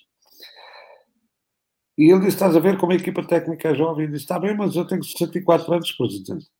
E ele disse: é, Mas eu não, eu não te contratei para correr. Eu contratei a tua inteligência. Eu contratei a tua cabeça. E por isso é que tu tens uma equipa técnica para trabalhar para ti. Tu sabes mais de futebol sentado do que todos os outros sabem coisas. E eu disse: Olha, presidente, vá a Portugal explicar isto aos presidentes em Portugal. Ninguém explica. Portanto, a vontade de voltar. Vou-te só dizer uma coisa. Uma das vezes que mandei, reparem, fui eu que mandei o emissário a Vitória de Guimarães, até pus a condição que assinava um contrato. Até pus a condição que assinava um contrato em branco. Portanto, não era uma questão de dinheiro. E fiquei lixado quando disseram que não. Ah pá. Olha, para ser prático, e dizem que eu gosto de ter as coisas, eu devo ter sido o treinador de merda que passou por Vitória de Guimarães. Pronto, é, e pronto. Vamos, mas é apoiar o Vitóriazinho, vamos, mas é. Mister, antes, disse que para, para treinar em Portugal só, só aceitaria voltar para três clubes. Não, não vou perguntar quais são os três clubes, mas aceita, aceitaria trabalhar noutras funções, noutros clubes, além desses três? Olha, o ano passado, esta época que acabou, eu tive convites de uma equipa de, do Distrital. É verdade fiquei satisfeito quando convidaram. Não foi, não foi, não foi o Pibidenho, acho que tem, é, não, não, o Pibidenho estava aqui, já estava a meter a colher. Foi, não, foi mais a sul do país. Tive convites de dois convites da segunda divisão de honra e um convite de uma primeira divisão de um clube pelo qual tenho amor, mas amor grande. E eu decidi que não treinava. O facto de dizer que há equipas que me podem fazer voltar, é preciso que o coração diga vai porque eles merecem. Mesmo que eu não mereça, eles merecem. Normalmente fui sempre o treinador das equipas do, do Zé do Telhado. Roubava aos ricos para dar aos pobres. Eu fui sempre assim. Eu limitei-me sempre. Não me venham perguntar a equipas dos grandes. Eu não fui porque não quis e acabou a conversa. Eu não fui porque não quis. Por alguma coisa eu não, eu não treinei os grandes. Pronto. E já vos disse que filosoficamente sou uma pessoa diferente. Se me disserem assim, foi convidado, fui, pronto. Né? E ficamos por aqui, que é para não, para não ter que abrir má, mágoas. Oh, mister, mas eu tenho que, tenho que contrapor e dizer que treinou um grande, treinou a Vitória a partir desse momento. Não, um treinei- todos os clubes que eu treinei são grandes. Sim, eu, eu Grande tenho que falar grande. do meu, eu tenho que falar do meu e do meu, o meu é Sim, grande e o Mister treinou Sim, por isso. Mas vai ter, vai ter que me ouvir. O Vitória é grande, o Torriense é grande. O Torriense, olha, o Torriense está no coração. Eu adoro o Torriense. Eu costumo dizer, sempre dizer que se um dia tiver falta de uma sopa para comer, eu vou a Torres Vedras porque as pessoas dão-me uma sopa de certeza absoluta. O Torriense está no meu coração. O Braga é grande. O Marítimo é grande. Todos os clubes que eu treinei são grandes. E pelo menos há uma coisa que, que, que fiz. Em todos os clubes eu fiz o melhor.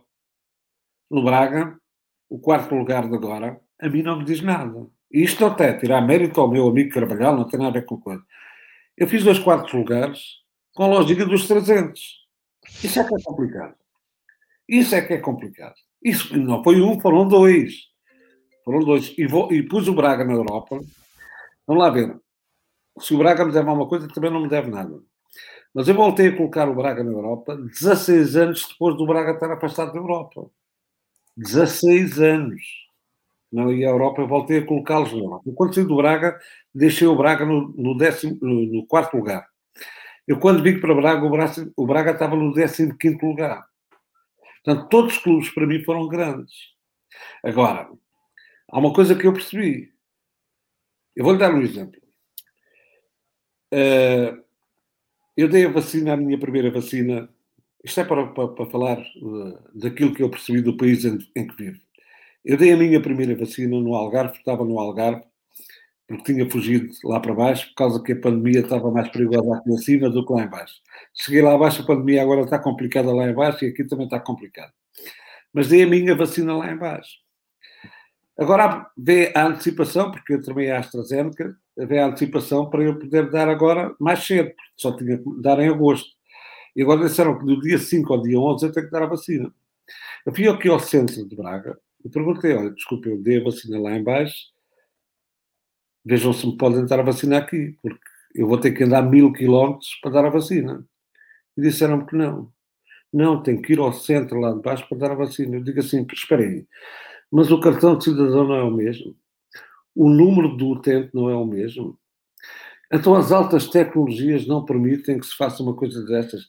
Quer dizer, eu para dar a vacina vou ter que andar mil quilómetros, 500 para baixo, mais 500 para cima. Ouça, eu seria burro demais, burro demais, se eu não tivesse percebido ainda que vivia num país desonesto. Epá, não será num país desonesto, seria um país de, de loucos. Então, mas toda a gente a falar de boca cheia nas altas tecnologias. E uma vacina para testar aqui uma coisinha, que é pôr lá o número do cartão de cidadão e o número do utente. Eu tenho que andar mil quilómetros. Bem, agora relacionar isso com o futebol. É a mesma coisa. É a mesma coisa. Ah, anda tanta gente a falar. Compraram um livro de coleção de adjetivos para falar de futebol. Falam tanto de futebol na adjetivação que as pessoas estão em casa a ver televisão. A única coisa que dizem assim, a gente não percebe o que é que ele diz, mas ele fala bem. Ele fala bem. Mas de futebol ficamos na mesma. E então ficamos assim, epá, não fazemos pressão alta, não fazemos pressão baixa, não fazemos não sei o quê. E as pessoas olham para aquilo e dizem assim, pronto, olha, a gente não faz pressão alta. Eles sabem o que é fazer pressão, ou o que é fazer pressão. As pessoas falam de futebol, epá. A televisão. E agora estive num programa de televisão que decidi afastar-me daquilo. Não é, não é uma vida saudável. Pronto, acabou. Disse, no dia 10 disse eu não quero mais isso. Tinha contrato até, até setembro e disse, ah, pá, desculpa lá, eu não quero continuar nisto. Por alguma coisa, não quero. Não sou obrigado a continuar. Libertei pelo menos a minha, a minha liberdade de, de expressão. Mas as televisões são feitas para as pessoas que estão em casa a ouvir. Essas é que dão audiência. Não é uma guerra de audiências. A guerra de audiências é dada por quem está em casa a ouvir. E quem está em casa a ouvir tem a obrigatoriedade de ouvir e perceber aquilo que está a ser dito. Só ouvir não basta. Eu já tinha um professor na escola, quando eu andava ainda nas secções preparatórias para, para os institutos, eh, que me dizia: Perceberam? E eu dizia que sim. E ele depois dizia assim: E entendeste? E eu dizia assim: ah, pá, isso aí. Perceber é uma coisa, entender é outra. E portanto, todas estas coisas funcionam. Em relação ao futebol, grato, grato, muito grato ao futebol. O futebol deu-me tudo aquilo que eu não podia ter. Grato à vitória de Guimarães. Foi um orgulho. Foi não, é um orgulho. É um orgulho eu poder dizer eu treinei o Vitória de Guimarães. É, é, grato ao todo, grato aos Nossa. meus atletas, grato aos meus dirigentes, mas acima de tudo, acima de tudo, eu disse isto há uns anos, quando estava no Braga ainda, grato aos meus adeptos. Eu tenho amor pelos meus adeptos, pelos adeptos do futebol. Eu não tenho vergonha de dizer isto. Eu tenho amor pelas pessoas que vão ao futebol. E é para isso que eu tenho o direito de trabalhar e de fazer o melhor possível em todos os clubes. Felizmente, fiz. E agora o que é que quero fazer? Não quero que me vá castigar a mim próprio, que vá bater a mim próprio, por ter feito o terceiro lugar no Vitória de Guimarães, por ter feito o quarto lugar no Vitória de Guimarães, por ter feito a, a melhor campeonato sempre no Leiria, ter levado o Leiria à final da Taça de Portugal, por ter ido à final da Taça do Egito, por ter classificado oito equipas para as competições internacionais, por ter sido treinador em todas as equipas, todas as competições, a Intertoto, a Taça UEFA, a Taça Europa, a Liga dos Campeões Europeus e a dos Campeões Africanos. Eu treinei a todo lado. Grato por isto, alegre, por reino da vida e acima de tudo que era, que era ir comer os caracóis ao Algarve, que vocês aqui acima não gostam, e ver umas, umas bejecazinhas com os meus amigos, com os meus amigos, o resto é uma parada. É, tenha um jantar aí para pagar, não se esqueça disso. Está bem, está bem. Tá bem. aqui uma pergunta do Manuel Pinto, por acaso era uma das perguntas que eu lhe queria fazer agora a seguir, que vamos entrando na reta final, que é o que acha o Mr. que ajuda sobre o que mais mudou no futebol moderno dentro de campo? O que é que mais mudou no futebol moderno? Sim. Dentro de campo. Dentro do campo melhorou para pior. melhorou para pior. Dentro do campo melhorou para pior. Olha, quem vê, quem vê estas duas semifinais da Liga, da Liga no, no Campeonato de Europa. de Europa de Seleções percebe perfeitamente que nós estamos muito atrasados em relação a eles. Vamos lá ver, qualquer uma destas quatro seleções é melhor que a seleção portuguesa. Vamos lá ver, se é melhor, também não é bem assim. Jogaram melhor do que a seleção portuguesa jogou. Bom, se juntarmos a isso depois a Alemanha, a Bélgica, a França e a Espanha que ficaram eliminados, já são oito equipas que são tão boas ou melhor do que nós. Ou nós damos corda aos sapatos, às botas, e andamos para a frente nisto, e deixamos este futebol de Rodriguinhos, de mariquices e de palavreado, ou então voltamos para o lugar que estávamos há 20 anos atrás. E não venham com a história de que os ingleses comem bifes e a gente bebe café com leite. Não venham com a história de que faltam 30 metros ao futebol português. Não falta nada ao futebol português. O futebol português. Eu vou dizer isto. Eu ouvi os jogadores dizerem que eu era muito duro. Pensam que eu fiquei chateado? Eu fiquei orgulhoso. Eu fiquei orgulhoso. Eu nunca fui mal para os jogadores, mas era duro. O que eu nunca permiti aos jogadores foi que os jogadores mandassem a mim. E é tão pouco que os jogadores discutissem isto ou aquilo em relação à intensidade com que se jogam. É para jogar a 50 a hora, não é para jogar a 30. E ninguém percebe no futebol português, anda toda a gente a falar na construção, que quanto mais tempo nós tivermos a construir, o objetivo do jogo continua a ser o gol. Quanto mais pressa se chegar ao gol, melhor. Eu hoje estava aqui a brincar e, e, e escolhi imagens uh, de uma coisa fantástica. Um gol de Portugal que deu 32 toques na bola, não sei quem, não sei quem, mais passos, não sei quem, que foi considerado o hino ao futebol, eu gostei.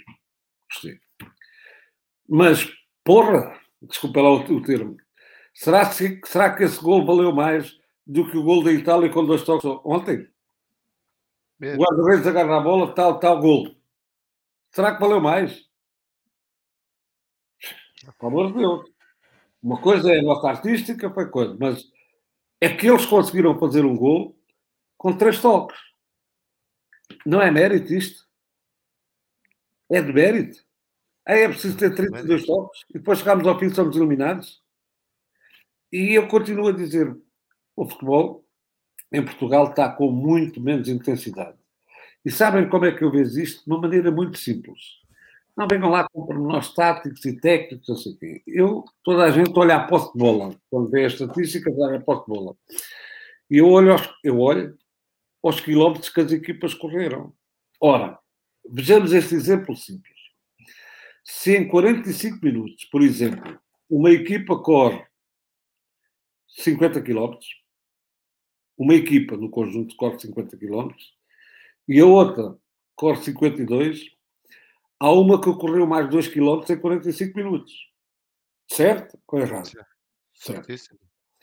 Se esses 2 km que correu mais forem divididos por 10 jogadores, arbitrariamente, cada jogador correu mais 200 metros do que o outro.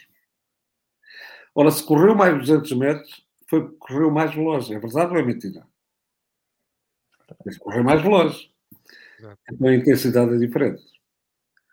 E as pessoas continuam a não ver isto, continuam. Tivemos posse de bola, tivemos posse de bola, e eu digo aquilo que as pessoas não gostam de ouvir. Posse de bola, em algumas equipas, para mim, é como ir passear o cão à rua. Para mim é igual. Leva o cãozinho e o cão vai pela trela, só vai para onde quer. Com a bola passa-se exatamente a mesma coisa. A bola só vai para onde a gente joga e não para onde ela às vezes tem necessidade de ir joga-se para ali, para aqui, para ali, e então, tal como andamos a passear o cão, andamos a passear a bola. A passo de construção tem de ser rápida. Temos que surpreender o adversário. Temos de ser bons naquilo onde os outros nunca vão pensar que nós somos bons. E isto é fundamental. E vem uma série de configurações que a vida nos ensinou. O nadar, o nadar de quem está a nadar numa piscina por lazer é completamente diferente do nadar de quem está no meio do oceano a morrer afogado. Tira lá o cavalo da chuva. Ah, estão a nadar. Pois estão. Mas o gajo está na piscina, daqui a pouco está ali e está à borda da piscina. E o gajo está no oceano, tem um oceano e não vê terra, está a morrer afogado. Ele consegue nadar até ao fim. São diferentes as duas coisas. E as mesmas coisas é aquilo que o nosso futebol quer fazer ver à malta da paróquia, como eu costumo dizer, através do palavreado, que jogamos bem. Quando eu depois, eu, estou a falar por mim, vejo o Espanha e Itália e vejo o Inglaterra, não vi o resto do jogo, não sei como é que acabou. Por causa Inglaterra, 2-1. Mas vejo o jogo deles e digo, isto, isto é outra pedalada. A não ser que eu esteja errado. Não sei se vocês viram. Sim, basta ver, basta ver se um jogo, por exemplo, qualquer jogo da Itália eh, neste europeu, que ver se a qualidade e intensidade que dão no jogo. Então continuem a tratar os jogadores em Portugal como se fossem os meninos do copo leite. Bebam, mas é uns bagaços, mas aguardentes, que é para ficar muito melhor. Certo. Porque isso é assim. A ver se assim. afinam. Eu sou amigo dos jogadores. Repara, há, há, coisas, há coisas que devem ser ditas. Eu estou completamente à vontade, não quero roubar o lugar a ninguém. Já vos disse que eu quero treinar em Portugal, não quero treinar. Mas atenção, eu tenho pena do, do, do, do, funcionário que, sendo levantar às 6 da manhã para ir trabalhar, 8 horas de trabalho, e ganha um ordenado miserável e não tem dinheiro para comprar uns ténis para o filho. Quem ganha salários como se ganham. E isto não é ser contra os jogadores, nunca, nunca contra os jogadores. Mas é assim, opá, isto para ganhar este dinheiro é preciso esgalhar. Isto, pá, eu dentro, eu dentro do campo sempre disse isto. Dentro do campo eu sou um filho da mãe. Como se costuma dizer, é outra palavra. Dentro do campo eu sou um filho da mãe. Fora do campo eu sou um cidadão normal, o gajo mais amigo. Eu fico lixado se os jogadores não se sentarem à minha mesa. Eu fico chateado se os jogadores não me ligarem. Eu fico chateado se os jogadores. Epá, eu fico chateado se ajudar os jogadores. Agora, se o Jardim e o Nuno Santos estiverem a ver a live, já sabem que amanhã tem que ligar ao Mister, senão levam nas orelhas. ao Mister. Mas isto é o que as pessoas, se calhar, nem gostam de ouvir. Vão dizer assim, ah, pá, ah, pá, ele é um treinador antigo. Antigo? Antigo? Ah, ah, ah, ah. Não, mas é o cavalo da chuva. Pô. Oh, Mister, sente que cada vez, me- eh, cada vez mais os treinadores têm menos decisão na construção dos plantéis? Sinto. Isso é, isso é prejudicial para o treinador? Mas sinto. Eu não estou a dizer que estou a sentir pelos outros. Estou a sentir por aquilo que foram os últimos exemplos que tive em Portugal. Ah, pá. Agora, também compreendo que os treinadores não falem. Se calhar não podem falar. Se calhar têm que aceitar certos jogadores. Opá, opá, comprámos este gajo, este gajo tem, tem que jogar. Ah, olha, eu, por exemplo, eh, não tive esse problema ao longo da minha carreira. Mas comecei a sentir esse problema nos últimos anos que trabalhei em Portugal. E então fui-me embora. Está mal muda, seu vizinho. Olha, fui para, para a China, fui para Dubai, fui para a Ta- Tailândia, fui para, para o Egito. Ah pá, e não fiquei riquíssimo de dinheiro, mas fiquei riquíssimo de cultura e de, de crenças novas. Agora, cada vez os treinadores mandam menos no futebol em Portugal. Aliás, mas também se justifica. Também se, também se justifica. Eu, eu- eu vou dar um exemplo. Eu vejo às vezes comentários, ou entrevistas, ou comentários. eh, o treinador, o treinador não aceita isto ou não aceita aquilo. O treinador marcou este objetivo. Epá, desculpem lá. Quem marca objetivos num clube é a direção, não é os treinadores. Vamos lá respeitar as organizações. Há uma administração que tem toda a legitimidade. Eu acho ridículo ser eu, como treinador, estar a marcar um objetivo para o clube. As pessoas estão acima de mim, não têm objetivos. É eu que vou marcar um objetivo. Eu posso é dizer às pessoas, ouça, esse objetivo que vocês estão a sonhar é elevado. Agora, eu é que marco os... Está tudo ao contrário. Agora, dizer que os treinadores têm o mesmo poder que nós tínhamos há 20 anos atrás, ah, só para ser simpáticos. Mister, antigamente, antigamente, 15 anos para trás, mais coisa, menos coisa, a estrutura de futebol basicamente era o vice-presidente para futebol e depois logo a seguir é o treinador. Neste momento, entre o vice-presidente ou, ou alguém da direção responsável pelo futebol, temos o diretor desportivo, o diretor técnico, o team manager e uma carrada de funções. Acha, na sua opinião, que é gente a mais hum, Meu amigo, esqueceu-se dos cabeleireiros privados e dos personal trainers. Dos fisioterapeutas privados que me existem agora. É? Disso. Então, já não queria ir tão longe porque já não estão ligados ao clube. Há jogadores que vão tão bem penteados para o campo que têm de ser penteados duas horas ou na manhã do jogo. E a preocupação deles é não estragar aquela, aquela risquinha. Às vezes até cabeceiam mal por causa do risquinho. A bola Mas, ganha efeito. falar nos diretores desportivos, no- Diga, diga, não ouvi. ia- ia-me falar nos diretores Sim, desportivos. sim, se achava que é, que, era, que, é- que é pessoal a mais em redor da equipa ou se neste momento já justifica tal, hum, ah, como é que quer dizer, não, não queria dizer intensidade, mas ah, tal a pressão que existe para que as equipas consigam conseguir os seus, os seus objetivos. Não, eu acho, acho que atualmente há pessoas a mais no futebol. Isto é como, isto é como as novas tecnologias. Eh, as novas tecnologias eh, seguramente trouxeram muito mais eh, informação, muitas formas diferenciadas de fazer pesquisas. Agora, qualquer pessoa vai ao computador e pesquisa, mas também trouxeram muita informação negativa e muita má informação. O mesmo acontece em relação ao futebol entrou muita gente nova, mas também entrou muita gente que, para se- segurar o lugar, até inventa e diz aquilo que não é verdade. Uma das coisas que a experiência me ensinou, a experiência me ensinou, ou melhor, a vida me ensinou, foi que atualmente é um perigo ser treinador. A primeira coisa que o treinador tem de fazer hoje, e mesmo assim já é difícil, já é difícil, é treinar a sua equipa técnica. Porque hoje vêm, até, vêm técnicos adjuntos e vêm auxiliares de treinadores que os treinadores não conhecem de lado nenhum. Porque a direção entende e o grupo financeiro que apoia o clube também entende. Aliás, há grupos que financiam os próprios treinadores.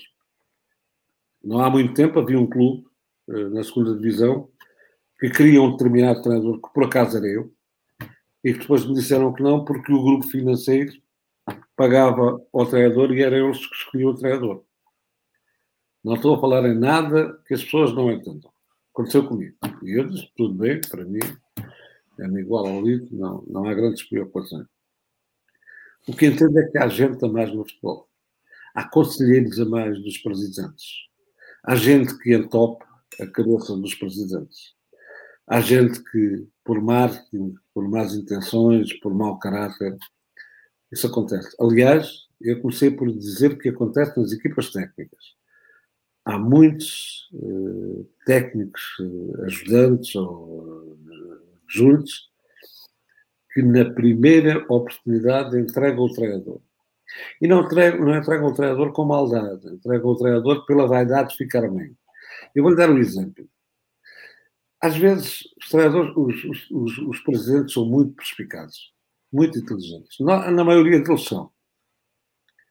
E sabem perfeitamente quando devem meter a colher ou meter a cunha. Pá, tens que dizer ao homem para pôr este gajo a jogar. Isto acontece com, com frequência. Né? Isto é conversas que ninguém quer ter, mas. E então sabem que o adjunto é mais frágil e o adjunto até, normalmente até olha para o presidente e fica um bocado atrapalhado. Ah, que é que não sei quem não joga? E o adjunto, pá, o ministro decidiu, não sei quem. Ah, tens, mas é que dá cabo da cabeça ao homem, dás bem com ele, vai lá ser E à quarta, quinta conversa, o adjunto está a dizer ao presidente: olha, ah, eu já lhe disse eu já lhe disse, mas ele é torto, ele só faz aquilo que quer, ele não ouve ninguém. Primeiro alfinetada na, na equipa técnica. Por isso eu digo sempre, é muito difícil eh, escolher, eh, trabalhar. E repare, quase sempre, quase sempre, é imposto aos treinadores um ou dois treinadores que não fazem parte do seu staff.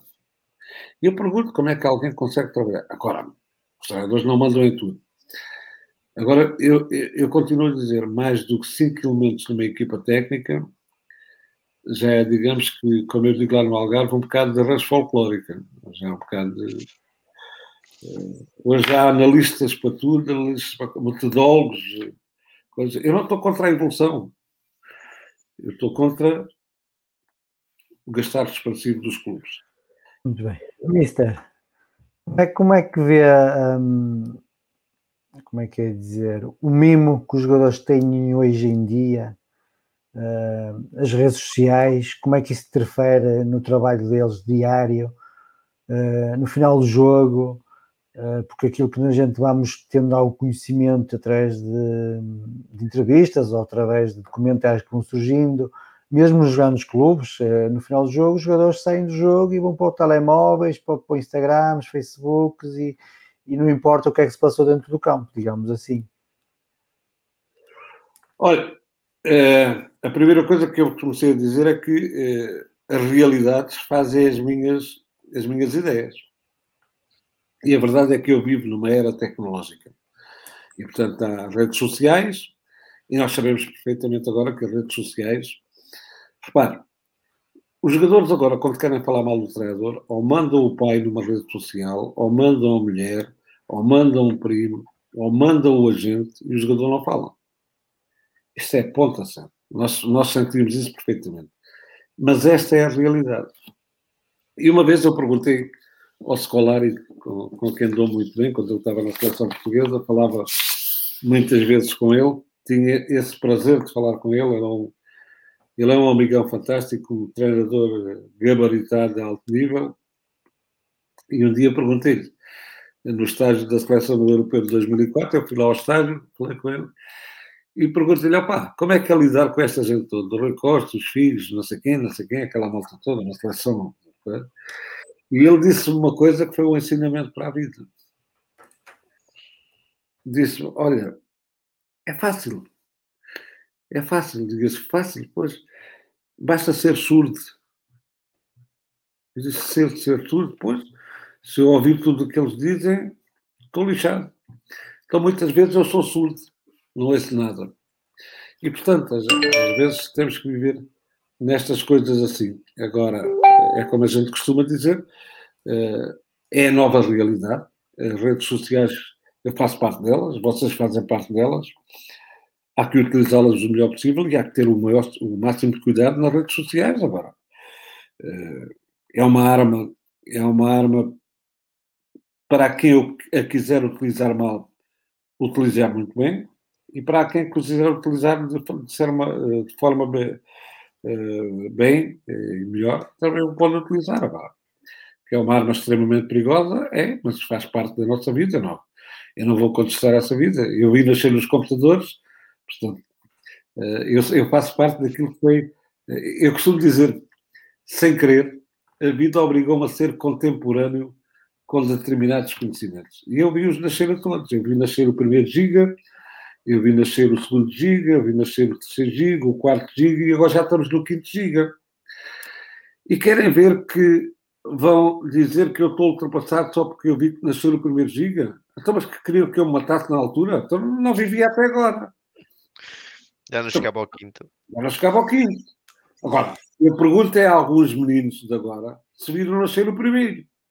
Ai, não. Pois, foi mais ou menos em 2000, antes de 2000. Agora, é como, é como eu dizer, eu digo sempre às palestras que vou, eh, malta, eu dou-vos os parabéns porque realmente é preciso ter coragem para vir eh, ouvir um gajo do século passado. Eu digo sempre isto quando começo. E eles começam logo a rir. É, século passado. Não, é sabedoria.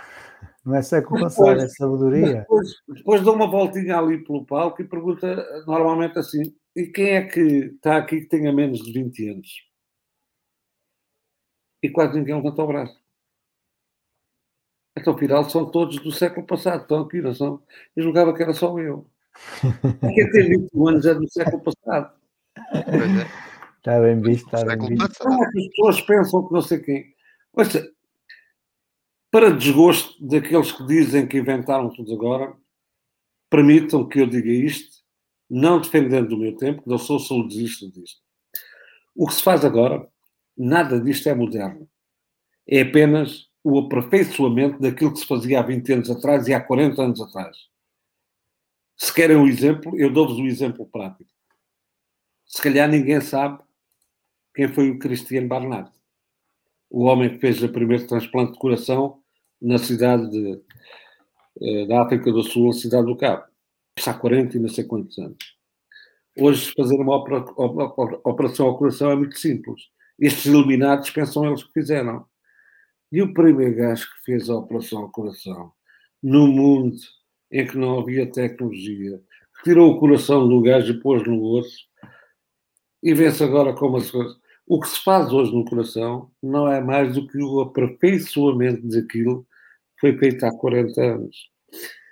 As metodologias de treino continuam a ser as mesmas de há 20 anos, de há 30 anos, só que estão sistematicamente eh, melhoradas, aperfeiçoadas. De novo, olha os sistemas táticos. Todos têm mais de 40 anos. E toda a gente enche a boca a dizer eu jogo em 4-3-3, eu jogo em 4-4-2, eu jogo não sei o quê, não sei o quê. Eu, uma vez, escolhi um modelo de jogo, eh, um sistema tático que ninguém percebeu. Ganhámos. Perguntaram-me como é que eu joguei.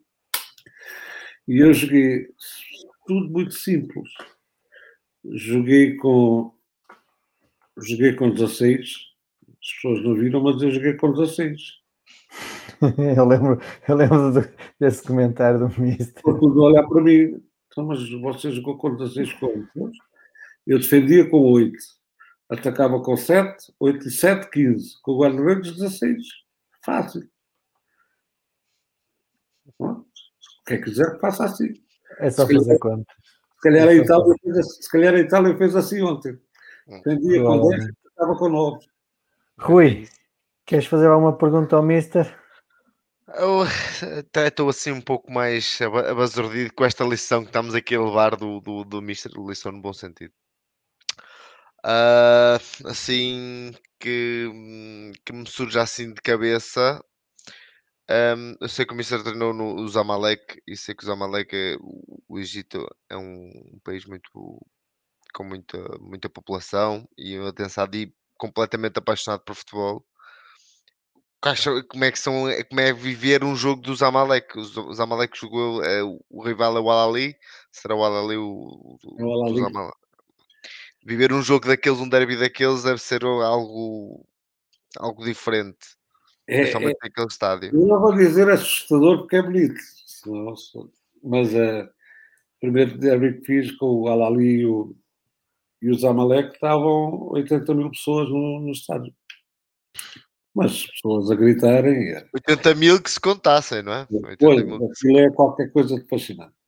É uma paixão fantástica. Uh, o Zamalek, na altura, quando, quando eu fui para lá, já estava num período de decadência, já era o período de ascensão do, do Al-Ali, com o Manel Zé. Manel Zé é muito o, rei de, o rei do Egito. O rei do Egito, eu costumo dizer, é o faraó do Egito. Eh, ele era, ele era o ganhador, eu era o gajo simpático. Mas ainda, ainda, ainda disputámos uma final, a final da Taça do Egito, portanto, também fui à final da Taça do Egito e fui vice-campeão, em segundo lugar era difícil contrariar aquela equipa do Al-Ali. Mas é uma paixão fantástica. Mas uh, eu vou-vos contar um pormenor uh, que era menos gente, mas uh, quando, quando nós acabávamos os jogos na Tailândia, o resultado fosse bom ou mau, nós tínhamos a obrigação de ir cumprimentar o público. Eh, quando o jogo acabava. E o público cantava o hino do clube e nós tínhamos de ficar ali e aplaudir depois no fim, independente de ganhar ou perder. Isso foram coisas que marcaram. E, e, e para, para que isto acabe bem, para que as pessoas se lembrem bem, eh, eu vou dizer, todas as vezes que isso me acontecia, de estar lá a olhar para o público, eu dizia ao meu adjunto, Flores, Flores, estou em Guimarães, pá. isto é que é Guimarães. Eu estou em Guimarães, eu não estava na Tailândia, eu dizia assim, eu estou em Guimarães, isto é fantástico. Isto é... Agora, agora também compreendo, compreendo. Vocês vão ter que perdoar. Eu tive dois anos muito bons no, no Vitória de Guimarães, portanto, eu só senti coisas boas no Vitória. Eu nunca senti hostilidade, eu nunca senti. Uh, aliás, só em Vizela mesmo, só em Vizela. Não, isso foi, foi, foi um indivíduo, foi um indivíduo. Mas, de qualquer maneira, eu tenho quase a certeza que hoje é, é, é, meu amigo mesmo, que não conhecendo, é meu amigo. Não. É de certeza. Agora, quer dizer, mas também é normal, também, vamos lá ver, eu tinha que compreender, epá, quem, vê, quem vê o clube do amor dele a, a passar aquilo que estava a passar na segunda divisão, muda o treinador e, e, e, e os primeiros dois jogos perde logo, epá, quer dizer, Acho que o homem ainda foi bondoso, podia ter chamado um bocadinho. Agora, é preciso entendermos isso. Pois, eh, mas também tem manifestações de Guimarães. Por exemplo, eu cheguei a Guimarães no dia 27, a seguir ao, ao Natal. E há logo um senhor que veio falar comigo, veio correr ali no, no complexo, e veio diretamente e disse: pá, mister, põe-me o Vitória na primeira divisão, caralho, não sei o quê, não sei o quê. Disse: ok, já pá, desculpe lá, estamos no Natal, tenha calma, tranquilo, pá, com calma, vamos é comer umas piolzinhas para casa. O jogo é só para o dia 3 ou dia 2 do ano que vem. É, pá, mas o gajo volta-se para mim e diz: pá, não sei o quê, o caralho. Eu quero Vitória na primeira divisão. O Natal que se lixa, não quer saber do Natal, eu quero o Vitória.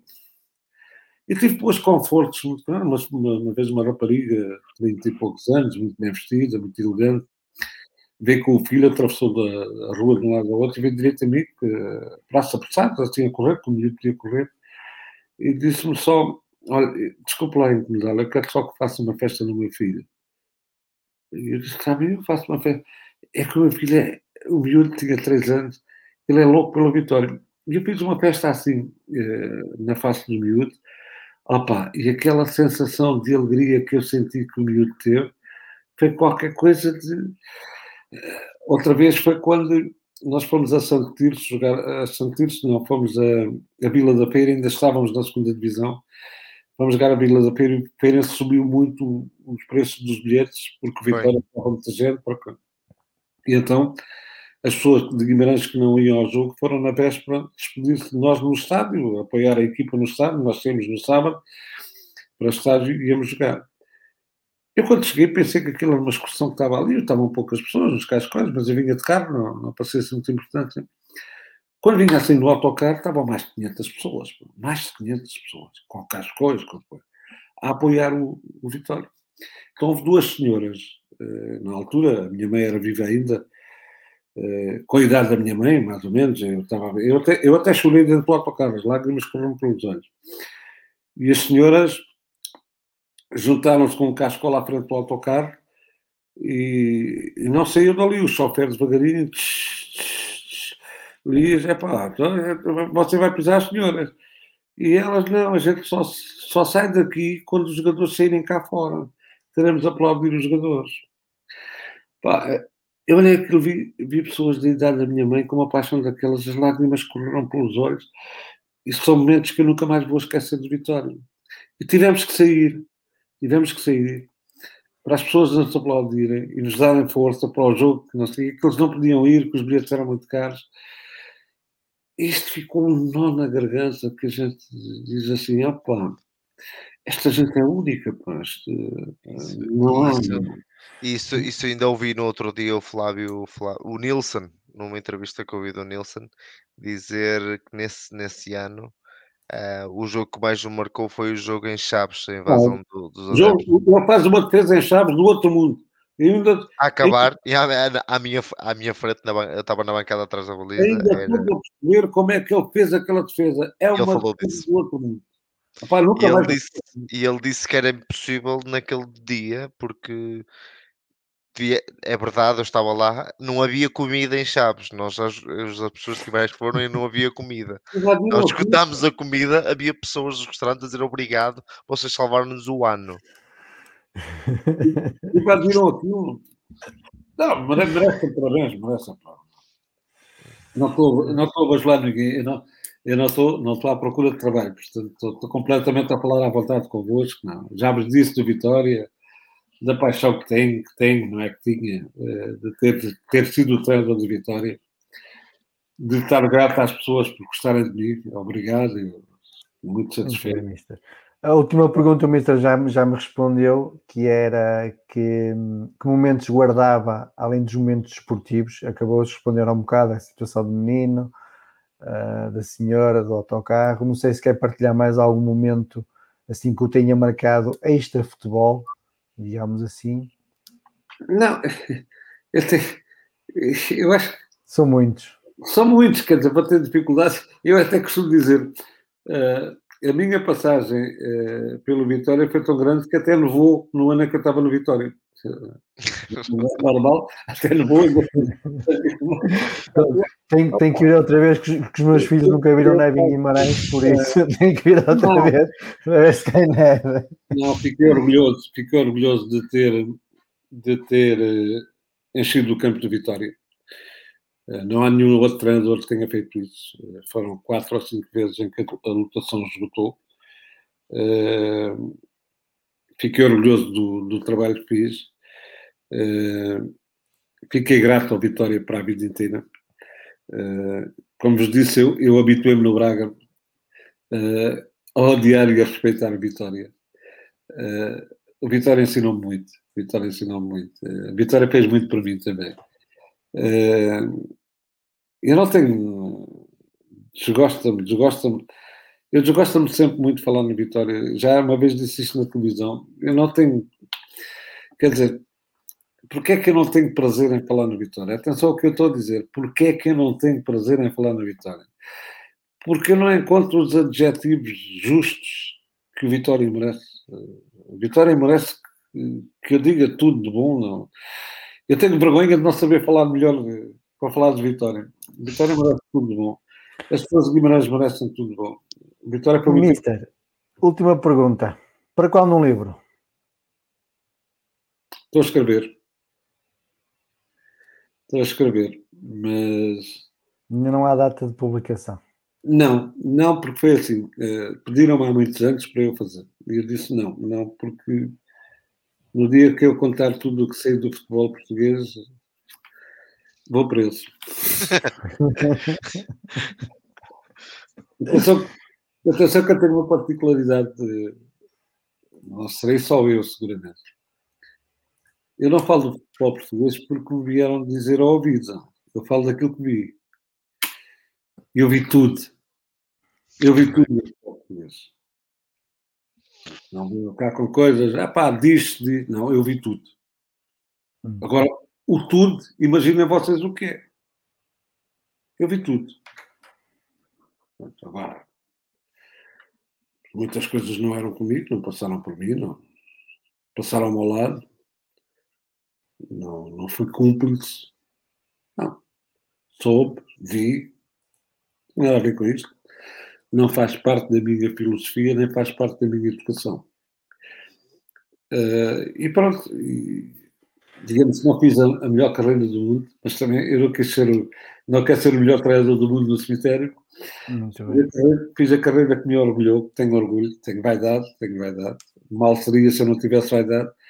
Uh, vamos lá ver o menino da província de Olhão, uh, de Olhão, onde o futebol praticamente não existe, o Algarve e o Alentejo não há futebol o menino de Olhão, em 130 ou 135 anos de futebol, é o quinto treinador a chegar aos 500 jogos nesse país. Fiz 21 anos seguidos na primeira divisão e não foi seguramente por ter cabelos castanhos ou por ser mais careca ou ter mais cabelo. Antigamente tinha caracóis e tinha cabelo grande. Uh, não, não me sinto frustrado por nada. Muito bem. Me sinto grato a toda a gente. Inclusivamente, a vocês, inclusivamente a vocês, agora depois vou, vamos, vou ter... vamos, vamos já para a reta final. Rui, queres colocar mais alguma questão? Não, Paulo, segue tu, que eu já fiquei, o Luís já tirou as dúvidas todas já, que eu já, tinha. Já. ok, Mister, muito obrigado pelas três horas que passou aqui connosco. Não, uh, eu... Preparámos umas surpresas que espero que tenha sido Não, mas deixa, deixa, deixa, lá, deixa lá ser eu a agradecer e depois tu fazes o resto. Eu tenho que estar grato a vocês. Vocês fizeram-me falar de uma coisa que eu adoro falar, que é do Vitória. E adoro falar para as pessoas de Guimarães. É, portanto, é, eu estou grato a vocês, é, não há como pagar.